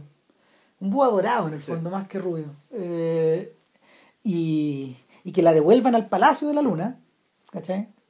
Sí, pero bueno, que un, a, a donde ella pertenece. la escena culmine un poco, más que la culmine, más que el, el epílogo, pues, siempre la escena más importante de la película, ¿cachai? Precisamente cuando la, el espíritu de los bosques de estos, de estos mapaches se aparece delante de todo el mundo, ¿cachai? Haciendo una especie de acto comunicacional, porque así está pensado, como un acto comunicacional en favor de su causa, es decir, de que no les vuelen el cerro para que puedan vivir tranquilas. Y es una y, y- y es una marcha donde de los espíritus de los bosques acompañados con esta, con estos mapaches hacen esta manifestación que claro como la gente la gente no puede entender qué es esto creen que son parte de un carro alegórico de un festival de, digamos, de gente como un carnaval de río no sé ¿cachai? Y por lo tanto es, es tristísimo que todo este cortejo termina siendo un cortejo fúnebre. Ahí lo que estáis viendo es el, cort- el cortejo de la, de la muerte de una forma completa de vida. Y pero aquí el peso el peso está precisamente en el cortejo el hecho que haya mucha gente de que haya un, como carnaval un, un carnaval itinerante que anda desplazándose está con baile con música qué sé yo. Y Es una corte que baja. claro eh, entonces eh, eso ya está un poco. Entonces cuando tú ves que resuelve de la misma manera como ¿cachai? Puta, la aparición del, del sentido el origen y el fin de todas las cosas ¿cachai? que en realidad que eso es ¿cachai? es como que eh, en nuestra imaginería sería como que como el dedo de la mano de los Monty Python ¿cachai? Claro. que, que, que, que baja de las nubes ¿cachai? a decirnos algo O la pata de un- claro o, o- o la pata o la pata del ángel, claro. Claro. Eh, pero en este caso la cosa funciona, funciona así, ¿cachai? O sea, el... También es llamativo el hecho de que en realidad cuando, cuando aparece la verdad y cuando aparece el, el, el sentido real de todas las cosas, no aparezca en la forma ascética un gran silencio, ¿cachai? Sino al revés, aparezca en la forma un gran carnaval. Y que también te recuerda, tú, el funeral de, de Kurosawa en los sueños. sí, es verdad. ¿Cachai? O sea, el, en el último de los sueños de Kurosawa eh, está este tipo perdido en una especie de paraíso terrenal, ¿cachai? donde ya se donde ya toda la gente sabe por qué vivir y cómo vivir. Es un lugar donde la fuente ya no existe. Claro, y donde se encuentran con un funeral, porque el funeral, el funeral es un carnaval, ¿cachai? Pues están celebrando que una persona que llevó una vida muy buena está descansando. ¿Cachai? ¿Qué pasó? No, pe- pero, pero el. Por otro lado, por otro lado está, está esta sensación de que mientras más es que es contradictorio. Y, y en ese sentido, no sé, a lo mejor no sé qué tan japonés, pero yo siento que es bastante occidental. Esta idea de que eh, justo en el momento en que ella eh, le ruega al cielo que se la lleve, y la escuchan y la Sí. pillan, Claro, eh, es el momento donde ella quiere vivir con mayor intensidad. claro. Y para hacerlo, mientras, eh, mientras el abuelo se decide armar el castillo hasta los dientes, Claro. La, abuela, re- la abuela toma la decisión contraria y se la lleva, la, se la lleva de vuelta la- al campo. Y el campo está florido completo. Y en el campo ella se encuentra con este chico Con este que, cabrón, que que- está regresando después de mucho tiempo ya convertido él en padre de familia y, y convertido, convertido en cabeza de la, Sí, del clan. del clan. Y, y lo que viene para adelante ya no sabe si es sueño o si es real. O sea, el momento en que ellos se vuelvan a encontrar.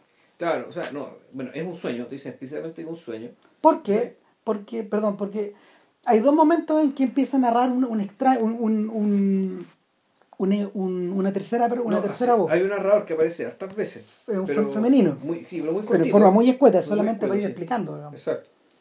Y, y claro, pues, eh, cuando ella, e- ese mismo narrador ha dicho que ella, ellos nunca se volvieron a encontrar. Y pareciera que este es un sueño de él, no de ella. El, en realidad un sueño de los dos. O sea, tiene sentido que sea un sueño de ella, ¿cachai? Porque eh, ese sueño también simula una relación sexual. Claro que sí. Sí. O sea, tiene, tiene, yo creo que tiene esa función. Y Pero- tiene esa función también para que ella eh, Vuelan por los cielos. vuelan por los cielos. de la misma manera que vuelan por los cielos en Omojí de Poroporo. ¿Te acordás cuando se dan un beso los niños? Sí. Que- ¿Ella vuela? Bueno, y, y, y bueno, y cuando Chihiro, ¿cachai? Se conoce a este cabro, a este muchacho dragón, ¿cachai? También, pues la, la escena culmine, bu- buena parte, buena parte de, ya de su, de su cambio de estatus, digamos, con mujeres cuando ella va, está montando arriba este dragón. ¿Verdad? ¿Te acordás, no? Sí. Oh, me había olvidado. Ya que no me acuerdo cómo se llama el personaje. Entonces, la simula, no sé si simula exactamente eso, pero simula un nivel de, claro, de experiencia vital intensa, ¿cachai? Comparable con eso. Precisamente en el contexto que sí estuvo, en el contexto en que eh, antes tú sabías, ¿cachai? Antes ella, tú sabes que, que ella crecía muy rápido, ¿cachai? Y que era, que era, era sobrenatural, pero para ella no era tema, el tema del tiempo. No. ¿Cachai? ¿Por qué? Porque no iba a morir. O sea, no, no iba a ir para ninguna parte, ¿cachai? Ya seguían lo suyo, ¿no? Bueno, como la gente, como, la- como, la- como los jóvenes cuando piensan que son inmortales. po. Sí, porque por A eso cierta te digo, edad tú eh, pensás eh, eso, no- por no te tenés conciencia de lo otro. Esta, esta película se trata de la experiencia, de, yo diría la experiencia vital de todos, ¿cachai? Ponte tú el, el, el esmero con que los papás, ¿cachai? Puta, te tratan y te miman, weón, cuando, cuando eres chico, ¿cachai? Puta, porque en el fondo dentro de sus cabezas, ¿cachai? Puta, uno es un príncipe o las niñitas son princesas, ¿cachai? Y Se Mm. quiere dar todo lo mejor porque se, le- se asume, digamos, que, que estos seres, ¿cachai? Son, eh, son seres que nacen inocentes y que por lo tanto tienen que ser preservados, ¿cachai? De la idiotez del mundo, ¿cachai? La mayor cantidad de tiempo posible. En ese sentido, el personaje más contradictorio, más trágico es el del padre. Porque eh, en su carrera por darle todo lo que él siente que ella necesita, Y de protegerla, ¿cachai? Claro. la termina alejando de todo lo que ella quiere, por un lado. Y exponiéndola, weón, a mal rato, a estupidez, tontera, Claro. ¿cachai? El, al jote del emperador, oh, No, sí, es tremendo. Po. Porque el porque las fantasías del mismo en algún momento empiezan a, ser, a verse reflejadas en esta suerte de sueño. mm. Y, y él mismo empieza a adoptar los modos y las ropas y las ínfulas de estos sujetos. Claro. Él a su vez, como desde lejos podía uno decir que si hay algún antagonista en esta historia, trágicamente es él. Mm. Porque él, él va modelando, él va modelando la figura de Kaguya de acuerdo a la forma en que él siente que debe, que debe ser y de acuerdo a lo, a- de acuerdo a las características de su O época. sea, él hace que a Kaguya le pasen las cosas malas que le pasan. claro, no queriendo. No queriendo. Pero las cosas que le, malas que le pasan a Kaguya es por culpa de él. Claro. Entonces, eh, darse cuenta finalmente de que el precio de todo eso es perderla y verla retornar y saber y tener la conciencia, porque los otros, los otros, todos los otros, los, los soldados, lo- todos estos otros tipos duermen, claro. Y eh, eh, son ellos, él y, Y la madre, claro. Claro, los que precisamente tienen la tienen el privilegio y al mismo tiempo la maldición de verla subir. De verla subir y creo que ellos saben, ¿cachai? Que a ellos les van a poner el un, mal, un manto. Un manto. Que el manto del olvido, que esa es la muerte. ¿cachai? Que el, el manto que, que, el manto una vez que te lo pones ya olvidaste todo lo que te pasó en la tierra. Claro. Y eso ya vendría a ser la muerte y la muerte Te sumía en el sueño eterno, claro. ella, sí, o sea, tu conciencia al menos, ¿cachai? Tu conciencia muere. Ella sigue siendo la princesa en la luna, ¿cachai? Va a tener su función de princesa y va a tener una hija princesa, ¿cachai? Que la va a escuchar a ella, tal vez lamentándose, recordando vagamente algo que pasó en la tierra y mirándola permanentemente, también sin saber por qué. Es interesante. ¿cachai? De la misma manera como cuando, cuando, era, cuando era chica, ¿cachai? empezó a cantar la canción y le cambió la letra con una tristeza que tampoco sabía de dónde venía, ¿cachai? pero que el resto de los niñitos no tenía. Entonces, claro, el, el- la, la- la otra, entre comillas, moraleja conclusión que se saca es que en esta doble vida, digamos, ¿cachai? siempre estar anhelando digamos, lo que no está, Mm. donde sea que esté. La condición humana. Sí, El, o sea, no es casualidad que las dos películas, eh, Casi Tashino y La Princesa Takuya, eh, los protagonistas terminan elevados en el cielo. Eh, en cierta medida se están yendo. claro, se están yendo, eh, han tenido pérdidas feroces. Claro. Su experiencia ha sido única. ¿Cachai? Nada, pues inevitable pensar que también hay un sabor a despedida, pese a que el mismo Miyazaki ya está trabajando en un corto en tres dimensiones. Y que quién sabe cómo lo irán a plantear, digamos, pero, pero es un trabajo que él tiene proyectado para 2017 o 2018. Ya. O sea, no sé, pues está trabajando de la misma manera que Godard hizo su película en tres dimensiones. O sea, están trabajando un poco más allá de su. ¿Cómo se llama? De, de, de, de- de esta. de este, de, este cine que han practicado toda la vida en dos dimensiones. ¿Cachai? Están trabajando del otro lado en cierta medida. Cuando veáis eh, Adiós al lenguaje te das cuenta que, que es una película que está hecha del otro lado. No, no de este. Ya. Claro. Y, y por eso el protagonista es una perrita. No, no, no, no son los humanos. Mm. ¿Cachai? Eh, nada, pues. Ya, Eso. Tremenda película. Las dos tremendas, pero sí, digo que tenés razón. Kaguya es mejor. No, Kaguya es Kaguya es impresionante. mejor. Y ahora hay que decir que Takahata tiene, son cinco, ¿no? Sí, A ver, es es por Poro, el. O sea, recuerdo, recuerdo la, la tumba de la Luciérnaga, son dos. Los poco, los llamados y y está. esta, son cinco. Claro. Y es un señor bastante mayor, pues. Es como 10 años mayor que Miyazaki. O sea, si Miyazaki Claro. de andar por los 70 y muchos, 80 y pocos. Creo que así, creo que así, ¿no? Sí, por ahí Este es. señor debe andar por los 80 y muchos. Claro. No, es un señor muy mayor. Muy mayor.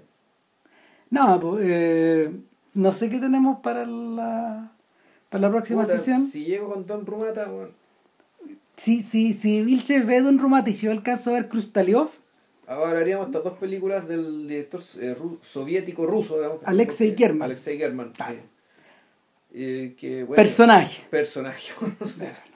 Bueno, este podcast nunca termina con nada, termina así siempre en seco, pero yo creo que como homenaje a los maestros deberíamos escuchar esta canción. Oye, pero bueno, no, no nos va a caer, weón. No sé si nos va a caer, No nos va a pero, caer por derechos de autor y la weá. pero a veces hay que darse algún gustito, encuentro yo. Que la canción es muy bonita.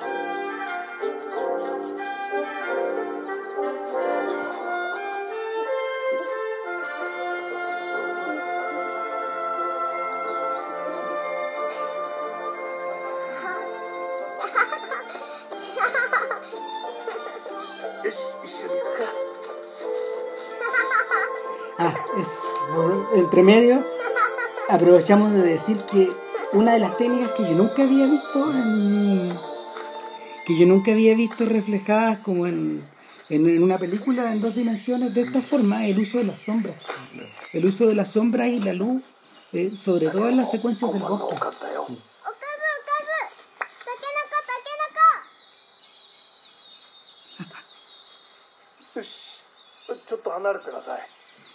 Porque las sombras eh, en muchas ocasiones generan esta o anticipan esta idea que ya de la, que- expresionista de la que ya habíamos hablado. Las sombras cortan o trizan o obstaculizan la mirada del personaje o lo ennegrecen o lo destacan y, y está tan integrado al el cuerpo de estos personajes está tan integrado a la- al paisaje que en realidad eh, es chocante es chocante esa sensación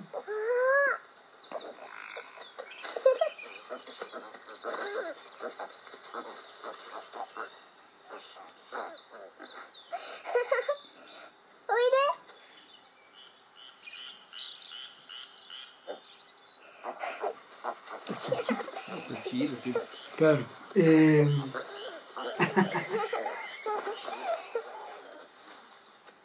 eso tampoco lo mencionamos, la presencia de la naturaleza en esta película. Que al contrario de lo que ocurre en otras películas de- del dúo, eh, los animales acá son animales. Eh, los pajaritos, los insectos, los animales del campo, todos están reflejados realmente como animales. Está separada esta idea de, de lo antropomórfico, por ejemplo. Su temario se marca. Su temario.